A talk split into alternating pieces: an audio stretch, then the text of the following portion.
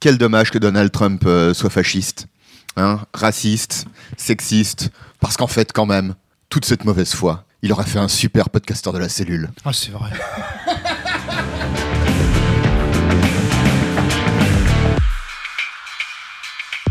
Bonjour à tous et bienvenue sur le podcast quasi mensuel de la cellule aujourd'hui avec euh, Valentin T. Valentin, Hello. Bonjour. Euh, Bonjour. Euh, je crois que j'ai mis les- le volume un petit peu fort pour ce 1, podcast. 2, 1, 2. Voilà, c'est bien. Donc, euh, Valentin T, Tu es euh, théoricien, tu aimes beaucoup la théorie en règle Ouais, générale. Tu fais aussi des pics au jeu. Ouais. On a eu l'occasion bien des fois de t'accueillir dans ces micros. Merci d'être présent. Nous sommes également avec Antoine Morgan.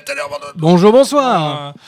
Antoine, euh, qui est lui aussi euh, en train de créer son propre jeu, qui a pour l'instant comme nom de code le crime et qui s'appellera pas comme ça, paraît-il.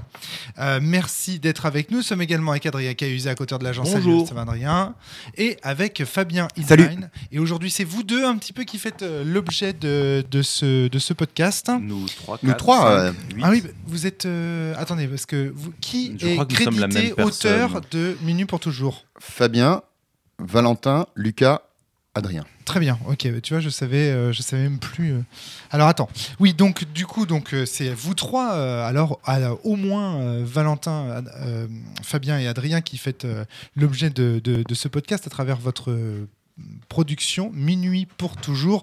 On en avait eu, on avait eu l'occasion de faire euh, un playtest avec beaucoup beaucoup de monde euh, à la barreau il y a de cela une saison maintenant. Euh, c'est l'occasion maintenant que le jeu est sorti, publié, de refaire un petit point, un petit one shot sur. euh, Pour sur- que le podcast soit plus compréhensible, hein, on va être Ouais. honnête. Dé- Déjà, on peut parler des, des nombres de ventes. On en est à quoi? 3 243 922, je crois. Ben, Ouais. Ça dépend en quelle base tu comptes. D'accord. D'accord, très bien. Euh, donc, de, ce qui fait la différence quand même, c'est que 3 maintenant- 4722 selon la police, 12 milliards euh, 700 millions selon la CGT. ce qui compte, c'est que maintenant, bien sûr, le jeu a été publié, donc ça, ça change vraiment tout. Euh, on est maintenant euh, sûr, les mécaniques sont, sont, sont ancrées, et donc vous pouvez le trouver. Où est-ce qu'on peut le trouver ce... Euh, partout gratuit sur alcyon-jdr.com, donc mon site, sur Itch.io, sur euh, DriveThru RPG, enfin Mhm. Voilà. Et si vous tapez Minuit pour toujours sur internet, de toute façon, c'est c'est pas, c'est relativement peu courant comme comme euh, séquence de mots pour pouvoir le retrouver fastoche. Très très bien. Et alors, ce que, euh, pourquoi est-ce qu'on enregistre un one shot en plus du playtest qui avait déjà été assez complet, euh, je trouve, sur le jeu? C'est parce qu'on avait la sensation à l'écoute du podcast qu'il y avait aussi des idées, on va dire politiques que le jeu transmettait, qui n'avaient pas fait l'objet de la discussion à cette époque-là. Et on donc, ça parlera nous- peut-être ça a un donné peu. envie de refaire un- une émission sur le sujet. On reparlera un peu peut-être de, de quelques addendums au podcast sur le fascisme, notamment pour répondre par exemple aux questions euh, d'Adrien ou de, de, de Jérôme sur, euh, sur la question. D'accord, ok. Euh, nous sommes rejoints également par Céline, qui se, Salut, qui se Céline. pose là pour nous écouter sans doute. Euh. Non, je suis juste venu écouter le mais début, mais bien. je vais me sauver très vite. Ah d'accord, ok. Entendu. Euh, donc, euh, Fabien, Adrien, Valentin, est-ce que vous voudriez, s'il vous plaît, nous présenter rapidement Minuit pour toujours Représenter, si j'ose dire. Eh ben, Minuit pour toujours, c'est un univers dans lequel la Terre s'est arrêtée de tourner. Euh, et avec le froid, euh, il y a plein de gens qui sont morts, il y a plein d'espèces qui sont, qui sont morts. Et il y a un système euh, autoritaire et oppressif qui s'est mis en place et qui fait que la plupart des gens vivent sous terre, font fonctionner des réacteurs nucléaires, font clone, clone de la viande pour que les, les gens puissent manger.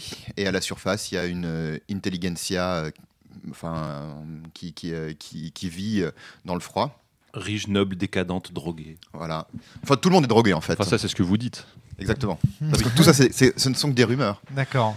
Et, euh, et donc, et pour, euh, pour tenir, il y a plein de gens qui prennent euh, des antidépresseurs, des anxiolytiques, euh, des, des hallucinogènes, des antéogènes, tout ce que tu peux imaginer pour, pour tenir le, le coup. Ouais. Et à côté de ça, il y a plein de rumeurs qui circulent prétendant que les extraterrestres seraient responsables de l'arrêt de la Terre afin de nous étudier ou de nous exterminer, qu'il y aura des créatures innommables qui émergeraient de, de zones irradiées, qu'il y aurait un, un que, lieu... que- que les gens qui vivent dans les zones du crépuscule enlèvent les enfants euh, pour les torturer. euh, Enfin, tout et n'importe quoi. Qu'il y aurait des, des, ouais, des, des- des anarchistes euh, euh, du Front de libération de la réalité, qui aurait justement des, la- tentatives de corruption de l'État, euh, des tentatives démocratiques euh, d'en faire un État euh, plus, euh, plus, plus, plus juste, qui viendraient du, des pays du crépuscule, des choses Des comme ça. révolutions prolétaires fascisantes. euh, Qu'il y aura des clones, qu'il y aura des. On dit aux enfants surtout ne, ne parlez pas aux mouettes mécaniques euh, qui vivent à l'extérieur. Enfin voilà. Et une bonne part de l'univers est fait de rumeurs comme De ça. rumeurs, exactement, c'est ce que j'allais dire. Même voilà, c'est ça. 80, enfin C'est 80% pas un de jeu dans lequel l'univers euh, vous est présenté de façon objective, euh, vous de, façon- de façon objective. En vrai, c'est presque plus un univers poétique dans le sens où les mots qu'a dit Fabien, le- la drogue, l'extérieur, le froid, machin, il y a des parties où ça peut ne pas apparaître euh, factuellement, Hmm. mais euh, tous les autres éléments peuvent apparaître autrement en fait. L'idée, c'est avant tout un, un monde où la stabilité de la réalité euh, part en couille. Ouais, c'est ça. C'est ça presque le plus important. Et le reste, c'est une sorte d'esthétique qui est là pour avoir un petit cadre un peu uniforme, mais qui en vrai n'est pas n'est même pas si important que ça. Ouais, très très bien. Je pense qu'une une petite partie de Minute pour toujours, c'est bon, bah vous êtes à Paris en 2020 euh, et on commence la partie comme ça. C'est Ouais, possible. tout à fait, Oui. c'est tout à fait possible. Ouais. Et, Un- euh, il y a des gens qui, disent qu'il y a une maladie qui se répand. euh, certains disent qu'elles viennent de Chine et qu'elle aurait été créée par des lab- dans des laboratoires. D'autres qui disent qu'elle euh, euh, elle n'existe pas. D'autres qui disent que. euh, etc. D'accord, ouais, très bien. Très très bien. Toute euh, ressemblance avec des situations ayant été ou euh, serait purement fortuite, euh, des personnages ayant vraiment existé. Bah, vu qu'on enregistre le podcast en 2017, euh, Tout à fait. c'est très plus. fictionnel tout ça. Tout à fait. Tout à fait. Et donc- Fabien. Pour, là, là où le jeu. euh, est- est- est- parce qu'en fait, l'univers de Mini pour toujours est, pas très, est, est moins, est assez symbolique. En fait, il n'est pas, il est pas très important. Ce qui est important, c'est le dispositif dans lequel qui se joue à 5 participants ou participantes exactement. Et on a donc une personne qui joue le citoyen. Dans cette partie, ce sera Adrien. Euh, le citoyen ou la citoyenne, et qui en fait joue un, quelqu'un qui essaye de survivre dans ce monde où la réalité se, se défait. Face à lui, il a trois personnes qu'on appelle des ministres ou des ministères. Pardon, des ministères, oui, tu as raison, des ministères, parce qu'ils ne sont pas incarnés dans la fiction. Euh, des ministères, qui sont l'équivalent de ce qu'on pourrait appeler des MJ euh, dans du jeu de rôle traditionnel, parce qu'en fait, la relation entre l'un et l'autre, c'est euh, une relation qui ressemble beaucoup à du jeu de rôle euh, tradi. C'est-à-dire, les ministères décrivent euh, l'univers et les personnages, et le citoyen décrit Son son, personnage. Et chacun des ministères, en fait, a, cherche à, à imposer sa réalité aux citoyens. Aux citoyens.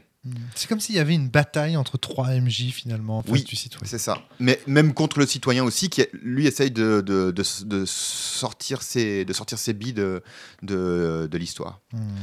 Et euh, la- les, les- les deux seules mécaniques de défense du citoyen, c'est d'abord de choisir à qui il donne, il adresse la parole. Ouais. C'était donc les trois ministères dans, dans cette partie, ce sera euh, Antoine Valentin et Romaric.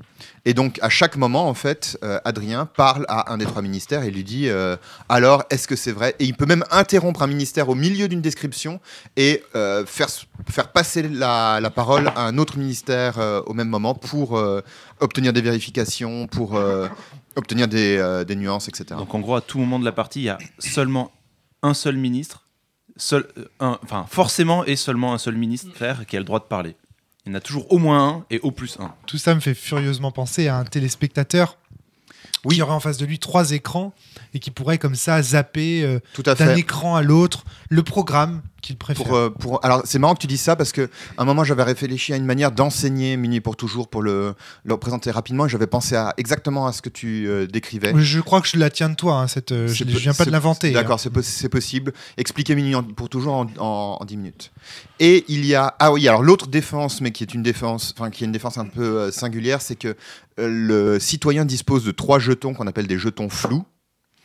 Euh, et les jetons euh, flous, enfin dépenser un jeton flou permet de nier ce que vient de dire un, un des ministères, dire non ça ça n'est pas vrai. Fake news. Voilà.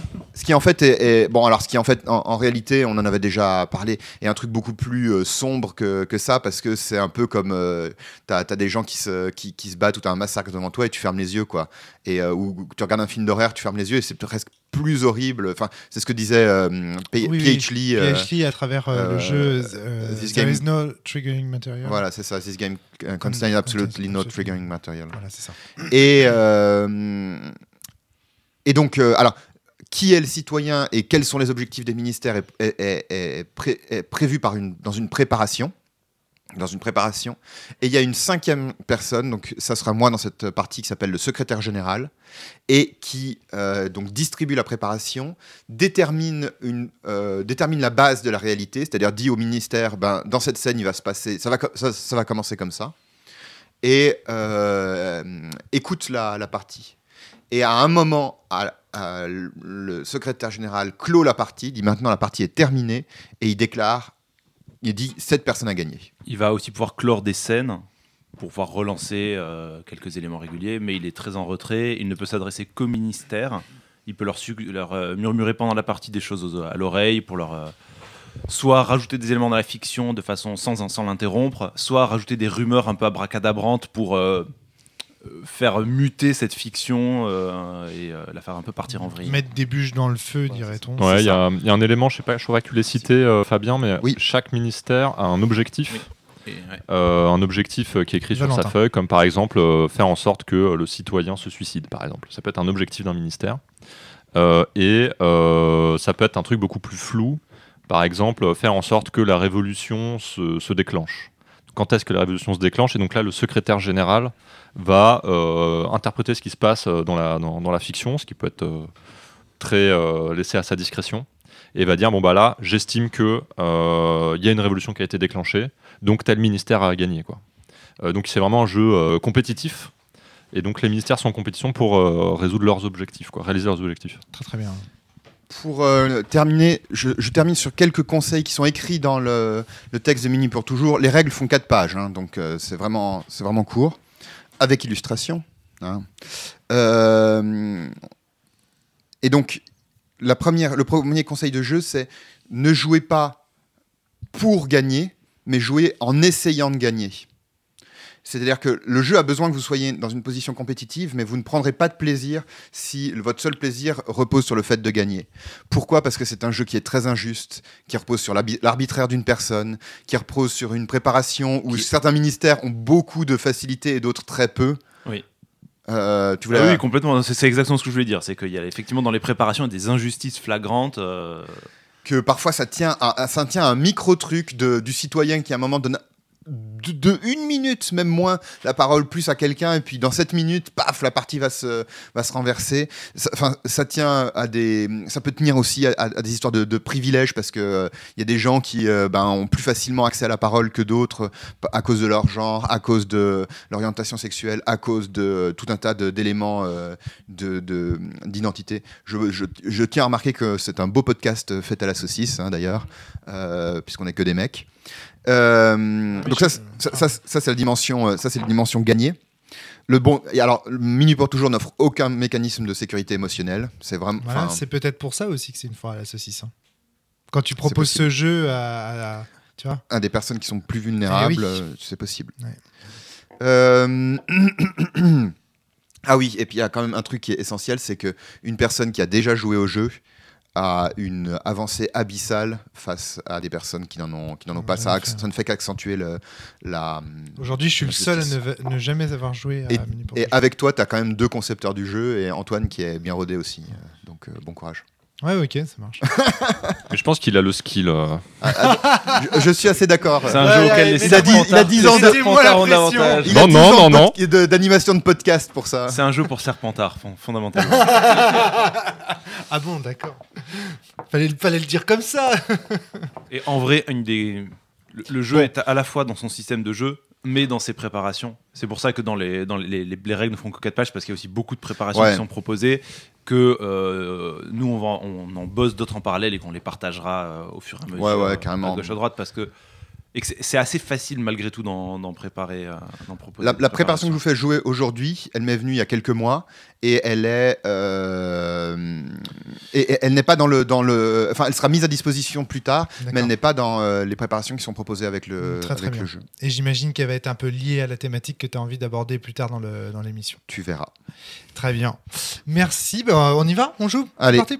Ouais. Yes. C'est parti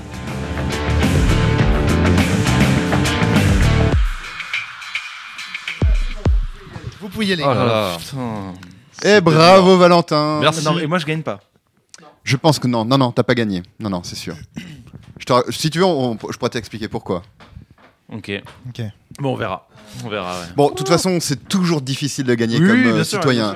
C'est Enfin, surtout que toi, tes critères pour que je gagne sont pas forcément ce que moi je me donne pour gagner. voilà, c'est ça, c'est ça. Ok. Alors, Romaric, est-ce que tu penses que c'était une euh, partie euh, prototypique de euh, Mini pour toujours? J'en sais rien, c'est ma première. Mais euh, j'ai l'impression que oui, en tout cas, euh, j'ai vraiment ressenti des choses dont on avait discuté ensemble par rapport à ce que tu attendais du jeu, euh, tu vois. Et j'étais vachement en empathie avec Adrien sur cette partie, en fait. Ah ouais? Beaucoup plus qu'avec moi-même ou mon propre ministère. Quand je voyais Adrien, j'a- j'avais vraiment envie de l'aider, tu vois ce que je veux dire, en tant que... C'est ça qui est fort, c'est que je, je me, je me projetais à fond dans son personnage, je me disais, mais quelqu'un qui serait dans cette situation, oh, quel drame, c'est c'est dramatique et tout. Et en fait, dans le fond, moi, à- pendant le jeu, j'ai voulu l'aider, j'ai essayé de lui donner des indices. En, en T'es gros, sérieux, mec? Oui, j'ai voulu t'aider. Mais t'étais le pire de tous Mais je sais, mais pour autant, j'étais là- j'étais pour moi ce qui était le plus vrai. Alors, je pense qu'il faut, c'est ça qui est intéressant dans ce jeu. il faut expliquer un, un truc de base, c'est qu'en fait, donc c'est une préparation que j'ai écrite avec beaucoup Adrien euh, en tête, puisque je pense qu'on peut le, on peut le dire, euh, Adrien et moi sommes euh, tous les deux jeunes papas. Ouais. Et la, Ouais, j'ai plein de trucs à dire là-dessus. hein. Et la, et, et la préparation portait sur, en tout cas, en- portait sur moi mes angoisses qu'il y a à avoir un, un- un- ton, ton premier bébé et tu sais pas quoi faire et t'es flippé et il pleure et t'as envie de lui venir en aide et, et tout le monde te donne des conseils euh, complètement contradictoires et euh, t'as, t'as- t'as une armée de médecins autour et t'as la famille et euh, t'as, t'as tout le reste et t'essayes de faire du mieux que tu peux et, euh, et, et de pas devenir dingue. C'était très réussi parce que vraiment, euh, euh, on, on a senti vraiment la détresse dans le jeu d'Adrien de la jeune maman qui va tantôt regarder chez Doctissimo, tantôt demander conseil à sa voisine, tantôt demander conseil à la police, tantôt demander conseil. Puis des, à- des gens à, à- qui il a maman, rien demandé, des gens à qui- qui il a voilà. rien demandé qui vont venir lui Oh dire là, Oui, mais vous savez, je peux vous aider. Vous êtes qui? Je suis votre pharmacienne. Je peux vous aider. Ouais, ouais. Non, c'est génial. Franchement, là-dessus, moi, je me Mais ce qui est marrant, c'est que au cours de cette partie, je me suis beaucoup plus projeté. Euh, C'est-à-dire que j'ai beaucoup plus ressenti euh, Adrien que euh, mon propre rôle, tu vois, quelque part. Alors, je Mais sais pas si ça vous fait ça tout le Ça, temps. j'ai l'impression que c'est assez logique dans Menu pour Oui, toujours parce qu'en fait, le citoyen c'est le plus humain et le seul humain dans l'histoire, et les trois autres sont des, des monstres, enfin Des des, monstres, des ouais. choses étranges, absurdes. Ouais, des entités, Ouais. dirait-on. C'est c'est- c'est une expérience vraiment. euh, Waouh, ça, ça fracasse la Est-ce tête. qu'on quoi. pose un petit peu de fiction histoire de, enfin un petit peu. Alors on a joué que Alors, deux a- scènes en fait. Je sais pas si vous vous rendez compte. Oui, alors ça, j'étais Ouais, vachement. c'est- J'attendais tellement des changements de scène, j'en pouvais Ouais, plus de moi cette aussi. deuxième scène, j'en pouvais plus. Mais moi je la trouvais géniale, elle, euh, elle se développait bien, il se passait plein de trucs. Ouais, euh, alors ça c'est un- une première frustration pour moi. J'attendais vraiment plus de changements de scène Ouais. aussi, tu vois. Parce que quand t'es quand t'es perdu dans un truc et que tu sais pas trop quoi raconter dans un contexte, bah si, les, si la scène change pas, bah tu restes prisonnier. Et moi je voyais Valentin gagner tout le temps, il gagnait tout le temps, tout le temps, tout le temps. Adrien euh, se retournait vers euh, finalement le ministre le plus rassurant pour lui. Bah ouais, c'est ça. et ouais. donc toi t'es là, bah ouais, mais le problème c'est que. Alors c'est marrant parce que là on peut, dis- on peut discuter un peu de, de stratégie.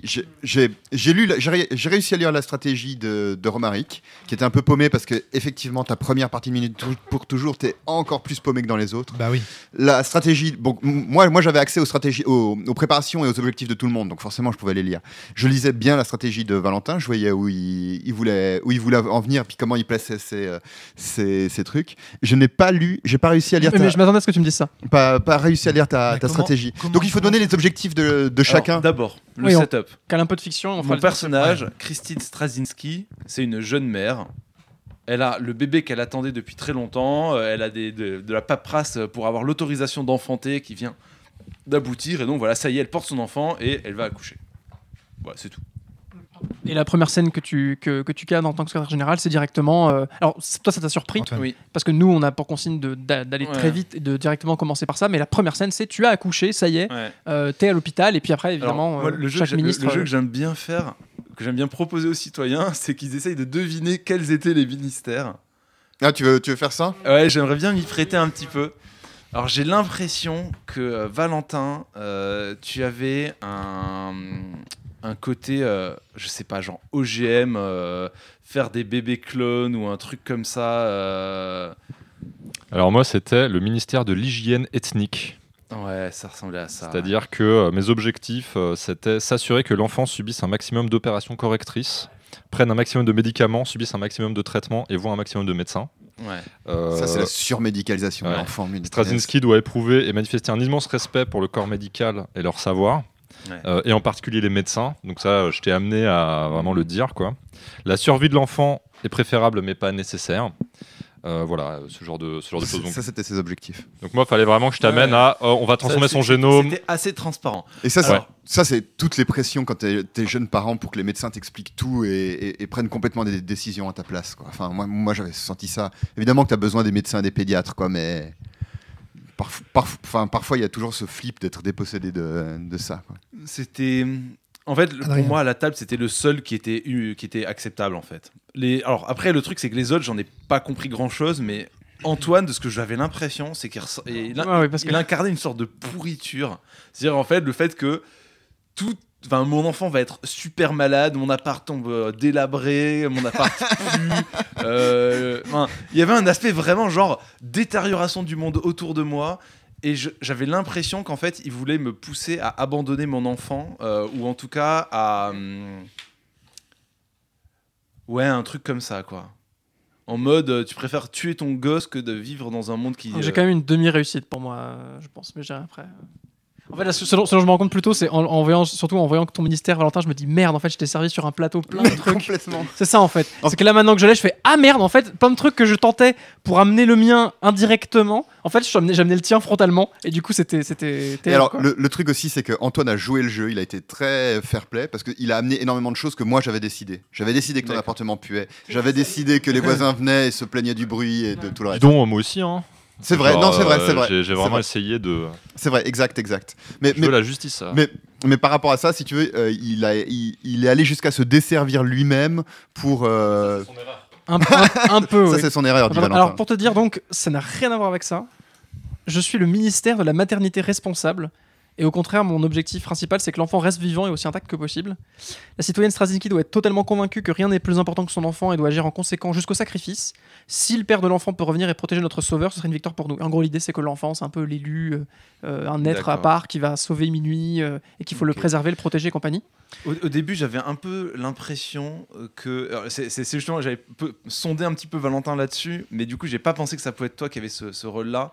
J'avais l'impression qu'il y avait dans, le, dans les trois, et au début, je le donnais chez Valentin, quelqu'un qui était en mode non, mais il faut pas faire confiance au corps médical, il faut pas, euh, il faut pas utiliser de, médicaments. euh, si tu aimes ton enfant, tout va bien et ça suffira.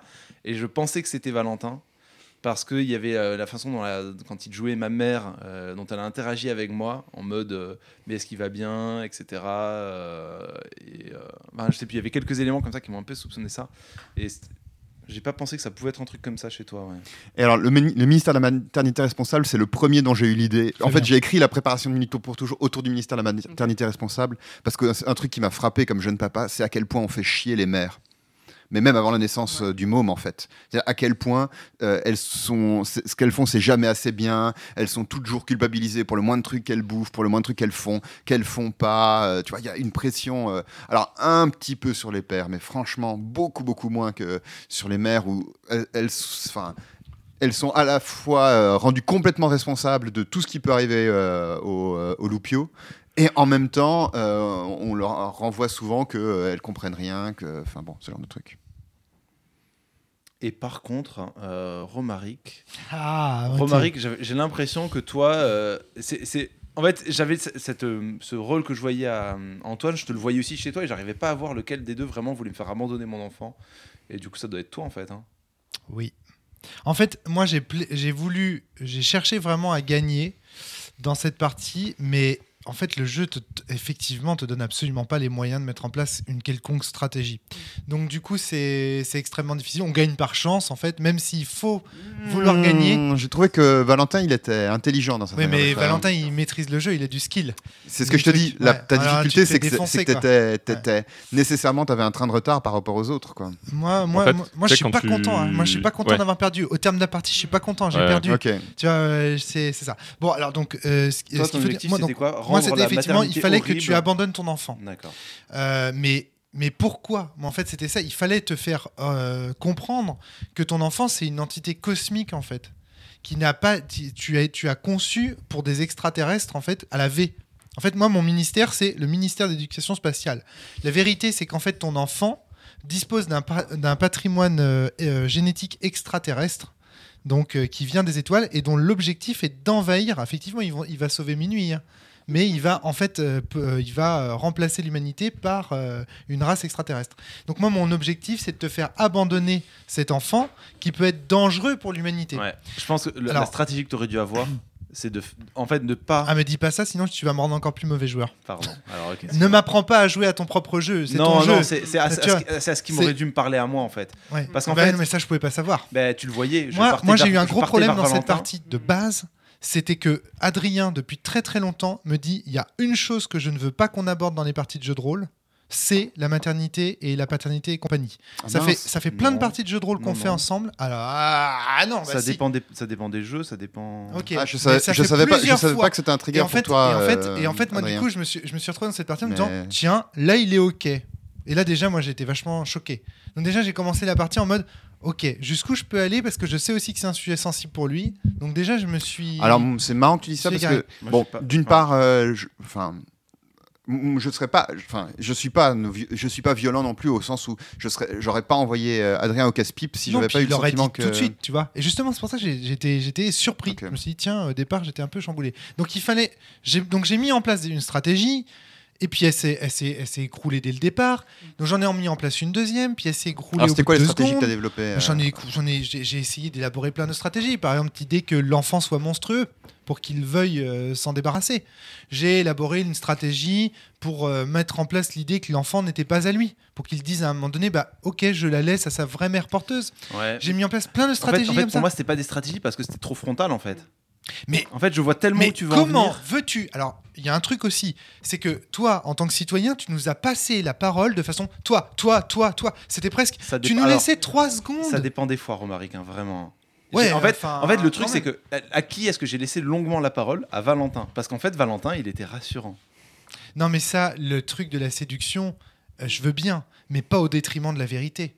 C'est-à-dire que si c'est pour t'emmener dans un monde béni oui oui machin truc, la vérité c'est que ton enfant est un extraterrestre. Et donc euh, du coup tu, tu, tu, tu vas en écoutant les voix rassurantes Ah, de- du mais- ministère. Mais ça, eh ça, bien, ouais, Valentin, vas- ouais. Val- voilà. Valentin Moi, a gagné, Adrien ça. a perdu, bien Oui, sûr. bien Donc, sûr. c'est Mais- pour ça que je te dis que, que, que Valentin, de ce point de vue-là, il, il était, il est, enfin, tu vois, il était très fort en parce fait- que parce que c'est pas seulement dans ce que tu dis, c'est aussi la manière dont tu le dis avec la voix chaude et grave euh, du père de la patrie, tu vois. Enfin, Tu te rends compte de la, mo- la- à, la- à partir de la moitié du jeu, tu, tu me sortais des trucs, mais alors mais complètement flippants. La en fait. vérité, Non, la vérité. non. Mais tu sais, peut-être que la morale de Mini pour toujours, c'est que euh, on Moi, veut pas la chaîne qui nous dit la vérité, tu Moi, vois. Mais, mais justement, J'ai pas envie d'écouter la vérité, moi. mais ça, euh, c'est quand très intéressant. pour Toujours. Et ce que je trouve intéressant aussi, c'est que nul d'entre nous n'a la vérité. Ni moi, ni vous. C'est-à-dire qu'en fait, et c'est ça Celui qui est intéressant, c'est que ce jeu, non, non, non, non, non, non, même pas celui qui gagne. Au terme de cette partie, on, on peut tout à fait euh, euh, discuter. Euh, imagine que j'ai gagné, par exemple. L'un et l'autre, donc Antoine et Valentin, pourraient me dire non, mais c'est ça l'illusion. Ça, c'est du bluff. alors le de- truc, c'est- de en fait, gouvernement. ça fonctionne dans l'autre sens. C'est-à-dire que celui qui gagne, c'est celui qui a imposé sa, Sa sa vérité. vérité. Or, Non, je suis pas Valen- d'accord. Or, Valentin, il a réussi à plusieurs fois à amener l'idée que les médecins étaient les amis, qu'ils étaient, euh, qu'ils devaient être tout le temps présents, que la seule solution qui pouvait se faire, c'était, gra- c'était grâce à eux, qu'il fallait faire tout un tas de- d'opérations En fait- chirurgicales en fait, sur le vois, môme. Le truc, c'est que pour me faire accepter un truc horrible, il vaut mieux me le faire accepter de façon édulcorée. Typiquement, tu m'aurais dit, tu peux en avoir la garde partagée, tu vois. Je pense que j'aurais peut-être dit oui. Mais le, on va, oh, c'est pas ton enfant. Moi, j'entendais, on va t'enlever ton enfant, tu vois. Non, mais le protège-moi, tu vois. dès le départ, en fait, moi j'ai voulu aussi. Alors, une autre stratégie que j'ai suivie, c'était la destruction par l'affirmation de son contraire. C'est-à-dire, en fait, je voulais te donner le plus possible envie de protéger cet être, de façon à ce qu'à un moment donné, tu te dises Ok, il y a anguille Ouais. sous roche, il y a serpent sous rocher. Faire de la, de la- de la psychologie inversée, c'est ça Exactement, Mais oui, bien j'ai sûr, ouais. j'ai poursuivi une de ces Mais c'est une stratégies des stratégies qui marche le mieux, normalement. hein, Ouais, mais- normalement. Mais ça marchait pas du tout parce que là tu zappais tellement rapidement qu'on pouvait rien mettre en place. Et ça c'est un... moi moi j'ai moi j'ai ressenti aussi au départ dans la partie des grosses frustrations. C'est pour ça qu'au début quand tu nous as j'ai arrêté, j'ai fait non mais en fait ce jeu mais c'est insupportable pour le Bienvenue à minuit. ministère. C'est insupportable. C'est Ah, compliqué à gérer. hein. Et surtout, et en fait, ce qui est- alors, surtout du point de vue du citoyen, quand tu as joué citoyen un peu pour te, pour te venger, entre guillemets, de cette frustration que tu as eu en tant que ministre, tu, ça, tu vas le faire autant ou plus, en fait. Parce que c'est l'une des façons que tu as de mener les ministres à la baguette, c'est Ouais. de vraiment leur, le, le- créer la frustration volontairement chez eux. Ouais. Et j'ai vu à plusieurs reprises Adrien qui me regardait, genre, ok, là, je vois qu'il est frustré parce que je lui ai pas donné la parole depuis longtemps. Moi, j'étais là, Alors, putain, il fait exprès de me frustrer. C'est pas ça. Il y avait un côté un peu comme moi, j'étais- content parce qu'il y a un moment donné où Mm. tu allais dire un truc du genre. Euh, et là, il y a un truc qui casse, tu vois, où il y a un truc qui je sais pas quoi. Et je t'ai coupé au moment où Ouais. tu commençais le mot. Ah oui, comme le coup du câble. Où, euh, Oui, c'est ça. Ah oui, sur le bouton pour. sur le euh, bouton pour sonner, c'est ça, pour appeler des infirmières. Et tu me fais, et là, tu te rends compte que le câble, il est. Et là, je coupe parce que je sentais que tu allais dire le câble, il est coupé, il a jamais été fonctionnel, machin. ouais, exactement. Tu fais, passes non, à Valentin. top. Valentin, il fait, ouais, le câble, il a été. Il est pas en très bon état, euh, machin. L'hôpital manque de moyens, Alors, tout ça. Valentin était impérial. Il y a même des fois où, il- où j'ai commencé un mot, une racine d'un mot. Par exemple, un, je voulais dire incestueux, et il a fini par informé. C'est-à-dire qu'il finissait. Enfin, là, ça, c'est inexplicable dans un micro, mais en gros, il y a un ministre qui s'arrête sur. euh, et là, euh, soudain, le médecin teint. Et là, je voulais dire invite, par exemple. Et en fait, je m'arrête sur le 1.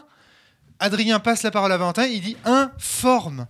Vous voyez ce que je veux dire? C'est-à-dire que il a, même en- euh, Valentin a été, enfin, toi, tu as été tellement fort sur cette partie qu'il y a des fois où il arrivait spontanément, moi ça je t'admire, hein, à finir des phrases, voire des mots Ouais, mais pour ça, aller dans euh, son sens à lui. Mais après, ça, c'est aussi euh, une grosse question d'écoute, Incroyable. d'écoute Ouais. très active. Ouais, mais moi vois. je peux pas faire ça. Alors en fait, il y a Ouais. deux- il y, a deux choses à dire par rapport à je ça. peux pas faire Ram, ça. ram, ram, ram. Il y a deux choses à dire. Le premier truc, c'est que Minute pour toujours, une des grosses parts de difficulté, et pourquoi c'est un jeu qui est dur, qui est... c'est que c'est un jeu qui te mène nécessairement en surcharge cognitive. Exactement. Parce qu'en fait, déjà, tu as plein d'informations à, à gérer. Tu as à gérer euh, ce que les autres font, toi, ce que tu fais, euh, ce que tu dois développer, mais même comme secrétaire Et général. L'empathie, l'empathie pour le, t'oublies ça. mais, mais même, tu vois, moi, à vous écouter, il fallait que je me dise, enfin, pour essayer de comprendre vos stratégies les uns, les uns aux autres, alors bon, Adrien, c'était assez facile, mais pour les autres, j'étais obligé de me dire, attends, c'est quoi leur objectif? Et puis à chaque fois de me dire, ok, ils déploient ça comme stratégie. Donc, même pour moi, j'étais. Tu Ah, vois horrible. Et, et donc, euh, ça fait partie de, ça fait partie de, Ah, l'horreur. Tu le comprends bien. Et alors, ce que je, ce que je veux raconter par là, c'est que, euh, mais je, je reviendrai là-dessus, euh, je pense plus tard. Il y a une horreur qui est propre au jeu de rôle dans Mini pour toujours. C'est-à-dire que Mini pour toujours ne pourrait pas, l'horreur de Mini pour toujours ne pourrait pas être euh, reproduite En euh, film, en littérature. en- euh, exactement. Elle est ouais. typique du, euh, Du jeu de du- rôle. du jeu de rôle. Elle est un- même impossible à, à reproduire dans un, dans Je suis un, d'accord. un- un jeu vidéo. Donc, il y a, donc, premier point, il y a de la surcharge cognitive pour tout le monde. Et deuxième point, Adrien en, en commençant à être très entraîné sur Mini pour toujours. Il utilise à fond quasiment les deux uniques pouvoirs qu'il a, dont j'ai déjà, parlé. Il a utilisé ses, euh, deux de ses trois jetons flous quand même. Euh, J'en reviendrai sur les jetons flous dans un instant pour nier des choses qui lui plaisaient pas. Et surtout, il, essayait de vous, effectivement de vous mener à la, baguette en changeant rapidement les. euh, ouais, et juste pour terminer là-dessus, c'est autorisé dans Mini pour toujours, ça je le dis pour les auditrices et auditeurs, de, euh, de chanter un, un ministère. C'est-à-dire si tu sens qu'un des ministères euh, est, est- est vraiment trop nocif euh, pour toi, c'est-à-dire qu'en fait le ministère n'est pas assez, n'est pas assez subtil trop rendre dedans, tu as le droit de le, le chanter. Mais en réalité, en réalité euh, c'est effectivement très frustrant pour le ministère, mais même pour le joueur c'est vachement dangereux. Alors voilà. Parce que ça veut dire qu'il va dépendre encore plus des, euh, des, des- des deux autres. Et s'il chante deux ministères, ben en fait, c'est comme s'il donnait à gagner au, au dernier, quoi. tu vois. Mmh, ouais, bien sûr. Tout ça, tout ça pour, euh, voilà, voilà, pour, pour, alors, pour après- expliquer un, un peu ce qui s'est passé. Moi, un de mes gros, euh, un des gros trucs que je peux aussi dire sur la, la partie et pourquoi c'est normal que Valentin gagne, c'est que malgré tout, un, je suis un mec. Donc la problématique euh, d'Antoine, je pense qu'elle me touche beaucoup moins, enfin du ministère d'Antoine me touche beaucoup Ouais. moins que ça aurait touché une nana. Et ensuite, je suis euh, père, donc j'ai mon enfant, donc je, je suis attaché à mon enfant, et donc le fait de l'abandonner, c'est pas, tu vois, c'est c'est pas un truc qui rentre dans les cordes. Je pense que les Et ministères plus- sont pas équi- équilibrés, Ouais. quoi. Et en, Mais plus, ça- et en plus, je suis scientifique de formation, et donc j'ai plus naturellement confiance au corps médical que euh, à des gens qui, qui ba- balancent des élucubrations comme tu as pu le faire avec euh, ton pharmacien ou. euh, Euh, en fait, il y a des élucubrations que j'ai faites volontairement, il y a des élucubrations que j'ai faites parce que j'étais en surcharge cognitive, où je savais pas quoi dire parce que j'avais pas suivi avant, ai- parce que je réfléchissais à des stratégies. Je l'ai vu aussi. hein. Il y a, Et il y a voilà. une, une part de pourquoi je t'ai pas donné la parole pendant un moment aussi, c'était le temps que. euh, Non, mais je- moi, j'en pouvais plus. pression Non, rebaisse, mais hein. y a- tu pouvais à aucun moment me donner la parole. Il y avait de la pression en permanence. C'est-à-dire que de toute façon, euh, je savais pas quoi dire, quoi faire. Ouais. Après, à un moment donné, j'ai compris que je pouvais faire des pauses en me, en me permettant comme ça de citer des films ou des séries qui avaient un lien lointain avec ce que je voulais dire ou ce que c'est-à-dire en fait en gros faire de la poésie en fait au moment où par exemple, à un moment donné j'ai voulu jouer ton personnage à ta place c'est-à-dire dire euh, je suis folle etc Alors ça, là, tu l'as fait assez ça, il y a un autre truc qu'il faut, dont il faut, qu'il faut, il faut parler. Excuse-moi, Antoine. Oui, je veux dire, ça, ça arrive assez souvent dans, dans minuit euh, qu'un ministre, un ministre, un ministre tente ça à un moment ou à un autre. Mais c'est vrai pour les, pour les citoyens aussi, en fait. C'est-à-dire qu'en fait, euh, une force de Minuit pour toujours, c'est de, reposer sur euh, une répartition des propriétés et responsabilités qui ressemble au jeu de rôle traditionnel. C'est-à-dire, le citoyen joue son personnage, et de ce point de vue-là, Adrien, à plusieurs moments, a créé des trucs qui, en fait, ne relevaient pas de ses responsabilités. Alors, je ne l'ai pas rattrapé. euh, je l'ai pas rattrapé, mais peut-être j'aurais dû. Et à d'autres moments, effectivement, tu, poussais, tu poussais euh, Romaric à des trucs qui dépassaient, enfin qui empiétaient sur le, le- le citoyen de d'Adrien. Donc ça, quand même, c'était, si tu c'est- ça, ça c'est sans doute une faiblesse interne du jeu, c'est que et, euh, comme on te pousse, on te pousse à être en compétition, ben tu vas pousser les limites du, euh, du, du jeu aux endroits où il est. et le- tant mieux non non? Ben je ne sais pas. C'est comme ça en tout qu'un cas. ministère Bah, en fait, à la place ce qui est un peu particulier avec ça, c'est juste qu'il faut que les joueurs aient très très bien en tête les règles strictes qui a lieu Ouais. pour pouvoir euh, se sentir la légitimité de répondre. Ça. Typiquement, en tant que Parce citoyen, il faut répondre au ministre. Non, mais non, en fait, je, je, je, ne- je, je sais pas, souvent un ministre va décrire euh, Oh, tu as telle opinion, telle pensée, ton inconscient te dit ça. zapper. Et C'est en ça, tant que, non, mais même en tant que citoyen, tu vas le nier d'abord. Quoi. citoyen, je Et l'ai eu il faut se sentir de- légitime à le Et faire. tu ouvres à tes voisins, j'ai fait non, non, non, non, top, top, top, top. J'ai regardé au Judas. Oui, mais là, c'est- là c'est une action. Je parle même de, de pensée du citoyen interne. Et parfois, tu peux. Bien sûr. Mais et ça, et en fait, pour te dire, le, le fait d'empiéter sur les pouvoirs des autres, tant que les joueurs sont conscients de quelles sont effectivement les limites des pouvoirs et qui sont capables de, de- venir contredire quand ça les, les gêne. Moi, typiquement, j'ai dit que mon frigo était bien plein à deux, trois occasions. euh, c'est qui sont des choses qui peuvent être de l'univers, qui peuvent être Ouais. de moi. Bon, si ça gêne un ministre, il est capable de me le me le bloquer. Si ça me gêne moi, je suis capable de passer au ministre d'après. Quand Romaric euh, me fait penser à, me fait parler mes pensées, moi ça m'a pas choqué dans le sens il devrait pas avoir le droit. C'était plus un oh là là, si je commence à vraiment parler à moi-même, mon personnage est en train de péter les plombs, on va aller voir ce qu'un autre ministre a à dire là-dessus quoi. Et alors, tu vois, tout ça, j'aimerais revenir sur cette idée que c'est de l'horreur rôliste. C'est-à-dire que vraiment, un, euh, si tu veux, ce qui, est angoissant dans ce jeu, c'est euh, que la vérité t'échappe. Et qu'en même temps, tu participes à la construction de cette vérité. Tu vois, c'est-à-dire qu'il y a des choses que tu acceptes, il y a des choses que tu. euh, et, moi, c'est ce que je trouve euh, vraiment très fort et très intéressant dans Minute pour toujours, c'est que, en fait, l'interprétation que tu fais du, euh, réel, euh, eh ben, t'as jamais de vérité absolue. Alors que d'habitude, dans- même dans des, dans des- dans des pratiques avec euh, un MJ assez euh, établi, quoi, des pratiques un peu, un peu hum, tradies, ben, le MJ te dit la vérité. Et, euh, et- et- et cette vérité a quelque chose de rassurant. Dès que tu multiplies les MJ et que tu les mets en, en conflit les uns avec les autres, eh ben, la vérité s'écroule comme c'est le cas dans la réalité en fait. Alors, Dans la réalité, hop, je n'ai pas hop, accès hop, à la- la vérité absolue. Attention, hein, attention à ce glissement. Mais ok, d'accord, je vois très très bien. Alors moi j'ai moi j'ai un disclaimer avant même d'entendre euh, tous les retours euh, que j'ai à faire euh, sur le jeu et tout ça. Le premier c'est que un jeu de rôle peut être extraordinaire et peut-être un chef-d'œuvre et pour autant lorsque je vis cette expérience ne pas la trouver agréable. Donc ce que j'essaye de vous dire là c'est bravo les gars, c'est un super jeu. Il n'y a pas de doute, l'horreur rôliste, vous le justifiez très très bien. Euh, c'est c'est- c'est fantastique. Le problème, si vous voulez, c'est que moi, c'est mon ressenti sur le jeu, c'est plus jamais ça. bah, bienvenue au club. Hein. hein. Moi, donc, euh, voilà, moi, ça. je peux, moi, je Donc, peux, du je coup, peux à peine être ministère et pas du moi, tout être moi, citoyen. hein. moi, je veux bien dire du bien de ce jeu d'un point de vue théorique, mécanique et tout, parce que je suis d'accord avec vous sur euh, ce qu'il ce qu'il fait, euh, la façon dont il crée cette horreur et Mm. tout ça. C'est-à-dire que théoriquement, je suis parfaitement d'accord avec vous, mais si je- là, je veux vous livrer mon ressenti, je- les gars, j'ai envie de vous dire que vous avez fait un jeu dégueulasse. Et que, et, Merci. Merci, et que ouais, au, merci terme, au terme de cette partie, Bah, c'est un je compliment. me sens. Oui, oui, c'est un compliment pour vous, je sais bien, mais attention, attention. C'est-à-dire que. euh, Je tiens à préciser que c'est pas le cas chez tout le monde. Il y a des gens qui ont vraiment du plaisir à jouer. euh, je pense Va- Valentin et Adrien. Peut-être Antoine, il nous le dira. Bah, c'est ma troisième partie, donc en tout cas, j'ai pas, j'ai pas d'aversion majeure. Non, non, j'aime ouais, bien. Moi, moi, en fait, Ah, Rome, ce qu'il y a, c'est que par exemple, si je joue citoyen, ça active en moi des angoisses profondes qui font que je suis vraiment Mal à l'aise. mal à l'aise. Mais tu vois, on parlait de sécurité émotionnelle. D'ailleurs, Le problème, c'est qu'en fait- grand général, enfin machin truc général. Secrétaire général. Ici, à la barre. Ah bah, Jamais, euh, je moi- vu descendre dans l'arène. Moi, moi, moi, euh, je peux pas être citoyen. Je peux, un- je peux être un peu ministère et ça me déplaît pas. Ouais. Mais citoyen, si tu veux. Et, et en fait, ça, c'est un truc, par exemple, sur la sécurité émotionnelle. Un moment, enfin, je crois, que je dis dans, je sais plus si, on- si je dis dans le, dans le texte ou dans la présentation du jeu, si vous avez du mal avec la réalité, ne jouez pas à minuit pour toujours. Mais c'est vachement compliqué. Alors, en moi, fait, c'est pas attends, attends, attends, laisse-moi t'expliquer. Laisse-moi t'expliquer. C'est vachement compliqué. Ah, c'est vachement compliqué à, à- à- à expliquer parce que.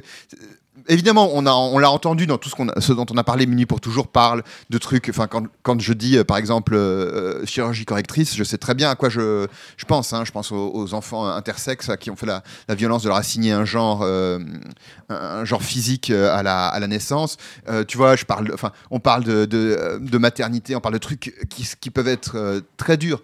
Ok, certes, il y a tous les trigger warnings habituels qui peuvent apparaître dans Minuit pour toujours, mais il y en a un supplémentaire qui est que ce qu'on appelle la vérité euh, et- et- échappe et, et- et- et devient, euh, devient fuyant. Et, Ouais, ça, ça, en- et ça, pour moi, c'est c'est absolument c'est invivable comme, euh, En- comme en- situation. En tant que citoyen, en fait, ça se manifeste par Adrien. on n'a aucun référentiel en fait. On a euh, quand je m'adresse au, au ministre, je sais que tous sont en train d'essayer de me manger. Je sais que je- euh, c'est tout un jeu pour essayer de comprendre les motivations, les enjeux, le où est-ce qu'ils veulent me mener, pourquoi ils font ça. Je sais même pas si c'est juste de l'esthétique, s'ils reproduisent ce que fait quelqu'un. Donc en fait, moi je suis en train de, de- de- de marcher sur un sol tellement instable que cette instabilité, elle peut être extrêmement pesante en fait. Pesante, elle, est, elle, est, elle est folle. Enfin, c'est. c'est mais en tant que citoyen, t'imagines même c'est pas ce en qu'on fait. appelle la folie pour moi. C'est C'est Ah ce bah qu'on oui, appelle la folie. C'est C'est-à-dire une forme de, de folie, réalité, mais c'est oui. une forme de folie. C'est. Ah oui, c'est- le, le citoyen, il est mis en position de folie. ouais. La déréalisation, quoi. Ouais. Moi, j'ai, moi, j'étais en empathie avec toi, Adrien. Je me disais, mais j'aimerais tellement pas être à sa place. J'étais effra- effra- effrayé, effaré. c'est- c'est aussi Mais pour ça que j'ai mis Adrien mais- cette place parce que je, je le connais et que tu vois. un- un- je, je suis incroyable. sûr qu'un enregistrement audio de cette partie, on aurait des cycles de jeu ponctués de rire pour soulager la pression parce que moi j'ai rigolé beaucoup à certains moments parce que juste c'était tellement absurde, j'en pouvais tellement plus, euh, il fallait juste Ouais, évacuer. alors, euh. Ça, c'est un truc de- que je voulais revenir en matière de game design. Par contre, c'est énorme frustration de pas pouvoir réagir, de pas pouvoir sourire, de pas pouvoir attirer à soi le regard de l'autre sans avoir la sensation de tricher. Scandale. Il y avait des fois où j'avais envie de donner la réplique à, à Valentin. J'avais Ouais, envie de jouer dans le sens de Valentin. Il y a des moments où il faisait euh, des répliques entre des flics et tout ça, et moi j'avais envie de jouer avec toi. Ça, on peut le faire dans la plupart des jeux de rôle. Là, on peut pas le faire parce que du coup, si on fait ça, on outrepasse ses droits. Et ça, ça c'est une mauvaise fru. Enfin, mais non, mais ça fait partie de la frustration. Enfin, pour moi, le jeu, il est cohérent. Il y a rien à dire. tu sais bien que dans un comité d'administration, l'important c'est que tout le monde s'amuse. Oui. Référence à une euh, illustration qu'il y a dans le. En fait, c'est ça, c'est que le jeu. Ouais, ce jeu, il est parfait en un sens. La mécanique, elle colle parfaitement aux sensations qu'on veut avoir, etc. Euh, S'il est bien joué comme on l'a joué là, c'est sûr, parce qu'on sait que- aussi qu'il y a des parties qui peuvent dysfonctionner, ou le citoyen Alors, fait des choses qui ouais, sont un peu illégales Non, ou alors en ça, faut, marge faut de pas la oublier que c'était lors du playtest. Oui, oui, tout à fait. les règles ont changé. Ah ouais. On a enlevé Vous une êtes sûr de ambiguïté. Oui, oui, oui, oui, si, si, si, si, si, si. Il y a une ambiguïté qui a été levée, c'est qu'avant. Non, on- je te donne un exemple hein, de partie. Attends, vas-y, vas-y, euh, Adrien, qui se et qui s'en va. Ton jeu, il est insupportable. Moi, il y a plusieurs moments où j'ai failli euh, claquer la table, quoi. Dire non, mais j'arrête de jouer à ça, c'est de la merde. Tu vois, il y a, il y a Ouais. aussi ça comme Bah, dysfonctionnement. si on a déjà joué une bonne partie de la, la- la partie, tant pis, on finit avec Ah. deux, tu Ouais, vois. et puis mais, c'est pas un, un dysfonctionnement, c'est une bonne chose. Oui, tu c'est ça, te lèves c'est- et tu en t'en quelque, ailles. en quelque sorte, c'est ce que c'est le. pas un c'est- dysfonctionnement, ça c'est la, ça c'est la sécurité émotionnelle basique en fait. Je veux dire, tu peux pas C'est empêcher presque un une mec, manière de gagner le jeu aussi. Oui, hein. voilà. tu peux pas empêcher un mec de fuir une situation qui le dérange. hein. Je veux dire, c'est Je pas. je suis d'accord avec Adrien. C'est- Si tu veux, si tu t'étais barré. euh, Alors, où- moi, par exemple, là un où je- truc. là où je réponds au dysfonctionnement, parce que c'est c'est important, le dysfonctionnement qu'il y avait pendant le playtest, c'est que Flavie avait baissé le regard, ne regardait aucun ministre, parlait toute seule, et les ministres ne savaient pas à qui c'était à parler. Et donc, personne ne lui donnait la réplique, personne ne la contredisait. Personne n'était là pour gagner en fait face à elle. Ouais, bien sûr. Ça, dans les règles, ça a été clarifié. Il y a toujours un ministre qui a le droit de parole. Et s'il y a une, ambiguïté, c'est le dernier qui a, qui a parlé qui a toujours le droit de parole. Et s'il y a un doute, un ministre prend la parole. Et si ça ne plaît pas aux citoyens, il va Ouais, réindiquer ça, ça quelqu'un. empêche. Et par exemple, tu as vu, au début, je dis, la partie commence, chaque scène commence au moment où Adrien ne prend pas la parole, mais désigne un des trois ministères pour commencer. Et ça, c'est très important que ça se passe comme ça, parce que c'est pas un ministère qui euh, prend la, la parole, c'est pas Adrien qui prend la parole, c'est un ministère choisi par Adrien qui, euh, qui, prend, la, qui prend la parole. Hmm. Et, et donc, c'est comme ça que ça doit se. Ça, ça doit se le, le pacte se noue, quoi. Et. euh, Enfin, j'admire- votre. Vous êtes sûr de vous, quoi. Ouais, on, Vous- ne peut, ça- on ne peut pas couper ouais. la mèche. On choisit quelle bon. mèche brûle, mais il y a toujours une mèche qui brûle. D'accord. et alors, marche. par rapport à ce que tu disais sur le fait de se barrer, je, je pense que c'est. Alors, moi, par exemple, tu vois. euh, ça peut vous arriver. J'avais, j'avais, j'avais, j'avais suivi un moment, euh, un, un- j'avais suivi un moment, de- un moment, euh, un prof qui nous, euh, qui nous diffusait des films sur le surréalisme euh, nord-américain et on avait regardé euh, Eraserhead de David Lynch, son tout premier film, qui est un film d'horreur qui est, euh, qui pourrait être une inspiration de est pour horrible. toujours, qui est, qui, est, qui est- qui est vraiment à un autre niveau de, un autre niveau d'horreur euh, par rapport à ce qu'on appelle habituellement le- l'horreur. Et en fait, à un moment, je m'étais dit, mais j'étais dans, j'étais dans une salle de cours comme ça, je me dis, mais est-ce que je me lève et je me barre? Et en fait, moi, j'étais resté parce que je me dis, c'est pire encore si je me barre. C'est-à-dire, si je ferme les yeux, mon cerveau sera toujours sera toujours euh, attends, attends, je vais jusqu'au bout parce que ça c'est aussi une, un truc qu'on qu'on exploite dans Minute pour toujours avec l'histoire des jetons flous. Donc j'ai déjà raconté que les jetons flous c'est une, une manière de fermer les yeux et puis ça rend les choses encore, euh, encore pire. Le dernier truc, qui, si, si tu dépenses ton dernier jeton flou, tout le monde a perdu. Et le secrétaire général raconte comment c'était un trip à l'acide euh, qui s'est mal passé, euh, euh, une, une grosse farce, une réalité vir- virtuelle, un cauchemar, etc. Ok, bon, moi j'ai failli m'ennuyer dans cette partie, tout simplement aussi. Au départ, quand j'ai vu qu'aucune de mes stratégies ne marchait, et comme je, mauvais joueur je suis, et j'ai failli. En fait, je m'ennuyais les, les toutes premières moments. Donc ça peut aussi rater. C'est pour ça qu'il faut jouer en, même- il faut jouer en essayant de gagner, euh, mais pas jouer pour gagner. C'est-à-dire qu'il y a d'autres sources Ouais. de plaisir dans le jeu. En fait, il y y, y a des parties où j'ai vu des joueurs qui très tôt se rendaient compte qu'ils n'arriveraient pas à gagner parce que oui, ils bah, savaient là, pas J'ai bien compris. parce que non mais parce qu'ils savaient pas comment y arriver parce que le citoyen très tôt a montré clairement que Voilà. il y avait une issue qui était pas possible Moi, pour c'était lui. ça. C'était ça. Et en fait, c'est il y a des il y a des des, des ministres qui du coup bah, faisaient très bien le meublage ou pourrissaient les plans des autres ou mettaient un décor incroyable pour mettre de Voilà. l'ambiance, C'est un etc. C'est un peu ce que j'ai essayé de faire en faisant du surréalisme. tu vois. Ouais, mais en fait, le truc c'est que ça me donne pas envie de te donner la parole, tu vois. Mais bien sûr. Mais est-ce que j'avais envie de l'avoir Et là, la question, elle est là aussi. C'est-à-dire que je te- quand je te dis qu'il y a un moment donné, euh, je me suis senti un peu. euh, Ouais, j'ai dit, bon, bah voilà, je peux plus gagner. De toute façon, Adrien, il a décidé que mon plan, c'était pas le, le véritable. Parce que tu voulais garder cet enfant, quoi qu'il arrive. Et je te comprends, en fait. Et le pire, c'est que j'étais d'accord avec toi.